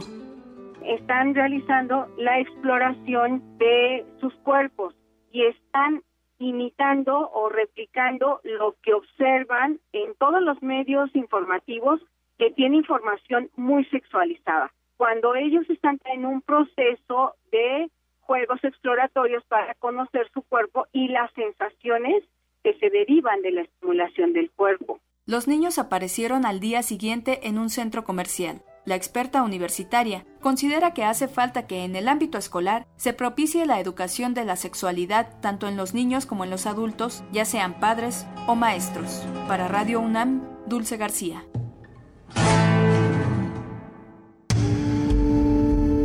Primer movimiento. Donde todos rugen, el puma ronronea. Son las 9 de la mañana con 50 minutos. Gracias a todos los que nos escribieron. Sí, gracias a Marco Navarro que dice, se nota la vena clasicista de Dulce García. En efecto, Dulce García es licenciada por de letras clásicas, licenciada en letras clásicas, Dios mío, las preposiciones. ¿Qué diría Dulce García? ¿Qué diría Dulce García? Que todo mal, licenciada en letras clásicas por la Facultad de Filosofía y Letras de la UNAM y se le nota. Vamos a escuchar ahora la participación del Programa Universitario de Estrategias para la Sustentabilidad, eh, dirigido por Mireya Imas, a quien le mandamos un enorme abrazo, y nos ha dejado esta participación hablando sobre las presas que esperemos disfruten. Buen día, Juana Inés, Luisa, todas y todos en cabina, comunidad de Radio Escuchas de Primer Movimiento. Hoy vamos a platicar de presas dinamitadas y ríos libres. Como estamos de vacaciones, queremos compartir una historia que nos llena de optimismo porque se trata del rescate de un río, de un bosque y de una cultura, que hemos ido reconstruyendo a partir de dos artículos, uno de Michelle Nijui de agosto del 2014 en el National Geographic y otro de febrero del 2016 escrito por Linda Mapes en el Seattle Times. En años recientes, en Estados Unidos, particularmente en el estado de Washington, se han ido retirando las grandes presas. Entre los casos más notables destaca el de la cuenca del río Elwa, en el Parque Nacional Olimpia, que se encuentra en proceso de recuperación luego de que se dinamitaran las dos cortinas que contuvieron al río durante un siglo. La primera cortina de concreto salió volando en septiembre del 2011 de la represa Elwa y en el 2014 se derribó la del cañón Glines o Glines, que con sus 64 metros de altitud se convierte en la mayor cortina derrumbada hasta la fecha, liberándose así el cauce del río, los sedimentos acumulados durante 80 años y la biodiversidad aislada entre esas paredes de concreto. Actualmente la migración de los salmones nativos ha regresado, al igual que varias especies de truchas, y detrás de ellas las nutrias. Los investigadores que están involucrados en darle seguimiento a este proceso esperan que en poco tiempo las poblaciones de osos también se beneficien del regreso de los peces. Comienza ya la germinación de árboles y arbustos en los lechos de los embalses drenados y los sedimentos reconstruyen playas en la desembocadura hacia el mar. El doctor Escurra comentaba hace unos días, en un evento en el que tuve la oportunidad de estar, que el efecto de los ríos represados genera un retroceso de la línea de costa de alrededor de 10 metros por año, mientras que los no represados implican una ganancia de línea de costa de 2 metros al año. Los troncos y hojarasca acumulada durante años en las partes altas también se han comenzado a distribuir por toda la ribera, proveyendo de materia orgánica y un sustrato que protege las raíces de los retoños río abajo. Además, estos troncos son el refugio de poblaciones de pequeños mamíferos como los ratones de campo, que ayudan a dispersar las semillas. Y estos ratones son, a su vez, alimento de otros mamíferos y aves rapaces. Por si esto fuera poco, al drenarse los, sedimentos y bajar al mar, el brillo esmeralda y turquesa que tenía el río se recuperó. Y es importante recalcar que todo esto no hubiera sido posible sin la organización y la tenacidad de las tribus Klalam que habitan esta región. Durante generaciones, el pueblo Elwa Klalam, que habita la desembocadura del río, vivió de la pesca de alguna de las cinco especies nativas de salmón, así como de diversas especies de trucha y mariscos. El salmón, además, formaba parte de su cultura y tenía un significado importante en su cosmovisión. Pero la industria maderera que se asentó en la región necesitaba energía para los aserraderos y los asentamientos de los trabajadores, de manera que se decidió en aquellos años represar el río. Las cortinas de las presas bloquearon el paso de las especies migratorias de peces y muchos de los sedimentos, que debían estar en constante, en constante movimiento, pues quedaron atrapados. 80 años después, el ecosistema había sido transformado y no para bien. Sin embargo, la persistencia de los Klalam logró que en 1979 la Suprema Corte de Estados Unidos reconociera el derecho de las tribus de Washington a la mitad de la captura del salmón en ese estado.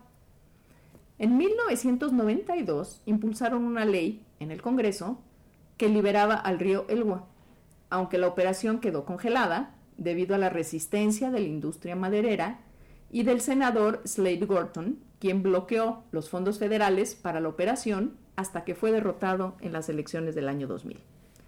Luego vinieron los planes, los cálculos para los derrumbes y el reverdecer de la cuenca. Mientras tanto, en otros lugares del globo se insiste en la construcción de grandes hidroeléctricas, particularmente en China con la presa Tres Gargantas, en Sudamérica con Belomonte en Brasil o Hidroaicén en Chile. En México tenemos focos rojos encendidos por los conflictos socioambientales que provocan las presas, las que están en operación o las que se pretende construir. La parota, tema capulín, picachos y el zapotillo son algunos de los nombres de una larga lista de resistencias campesinas e indígenas a este tipo de macroproyectos. Ante este panorama, lo que ocurre en el estado de Washington, en los Estados Unidos, es un ejemplo en muchos sentidos. Tal vez, el más importante, es que podemos enmendar nuestros errores, dotar de otro sentido a eso que llamamos desarrollo y permitir que la naturaleza haga su trabajo. que además lo hace muy bien. Invitamos a la comunidad a visitar el blog del editorial y las redes del pues, del programa, donde colocaremos enlaces a los espectaculares paisajes de la recuperación del río Elwa. Y esta es nuestra colaboración del día de hoy. Les mando un abrazo a todas y a todos. Primer movimiento. Donde la raza habla.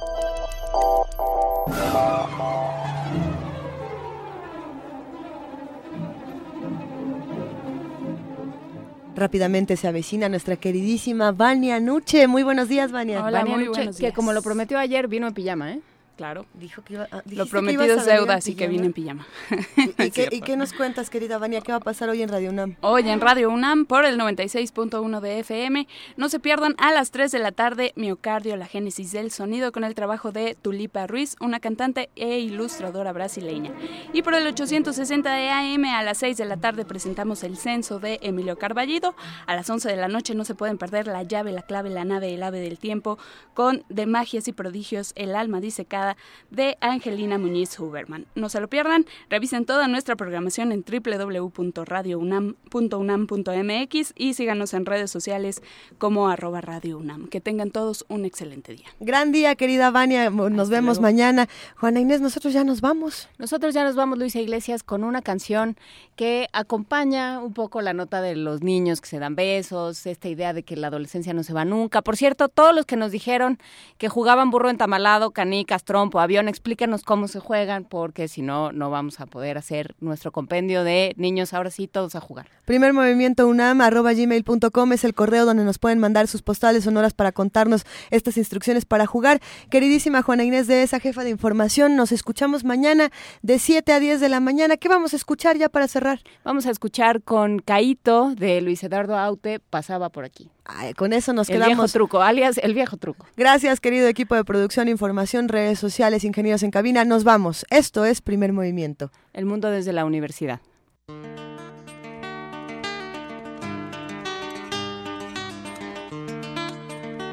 La hora fue sin duda lo que me hizo subir al ver aún encendida la luz en la ventana de David. Pienses que te espío, no llego a ser tan ruin. Es torpe que tú creas que quiero sorprenderte en un desliz. Y bien que tontería, no soy nada sutil. Si yo solo pasaba, pasaba por aquí, pasaba por aquí, y no lo pude resistir, pasaba por aquí.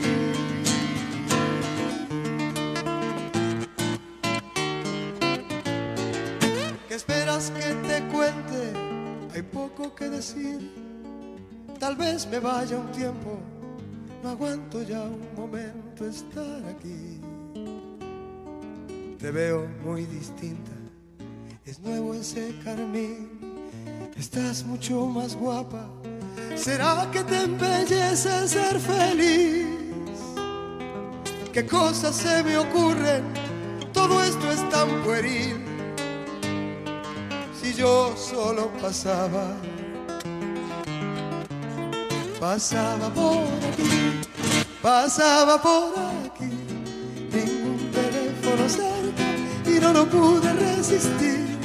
Pasaba por aquí,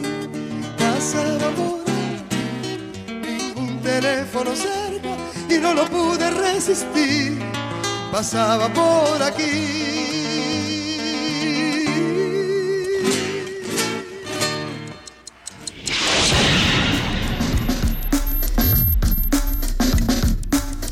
Radio UNAM presentó Primer Movimiento. El mundo desde la universidad.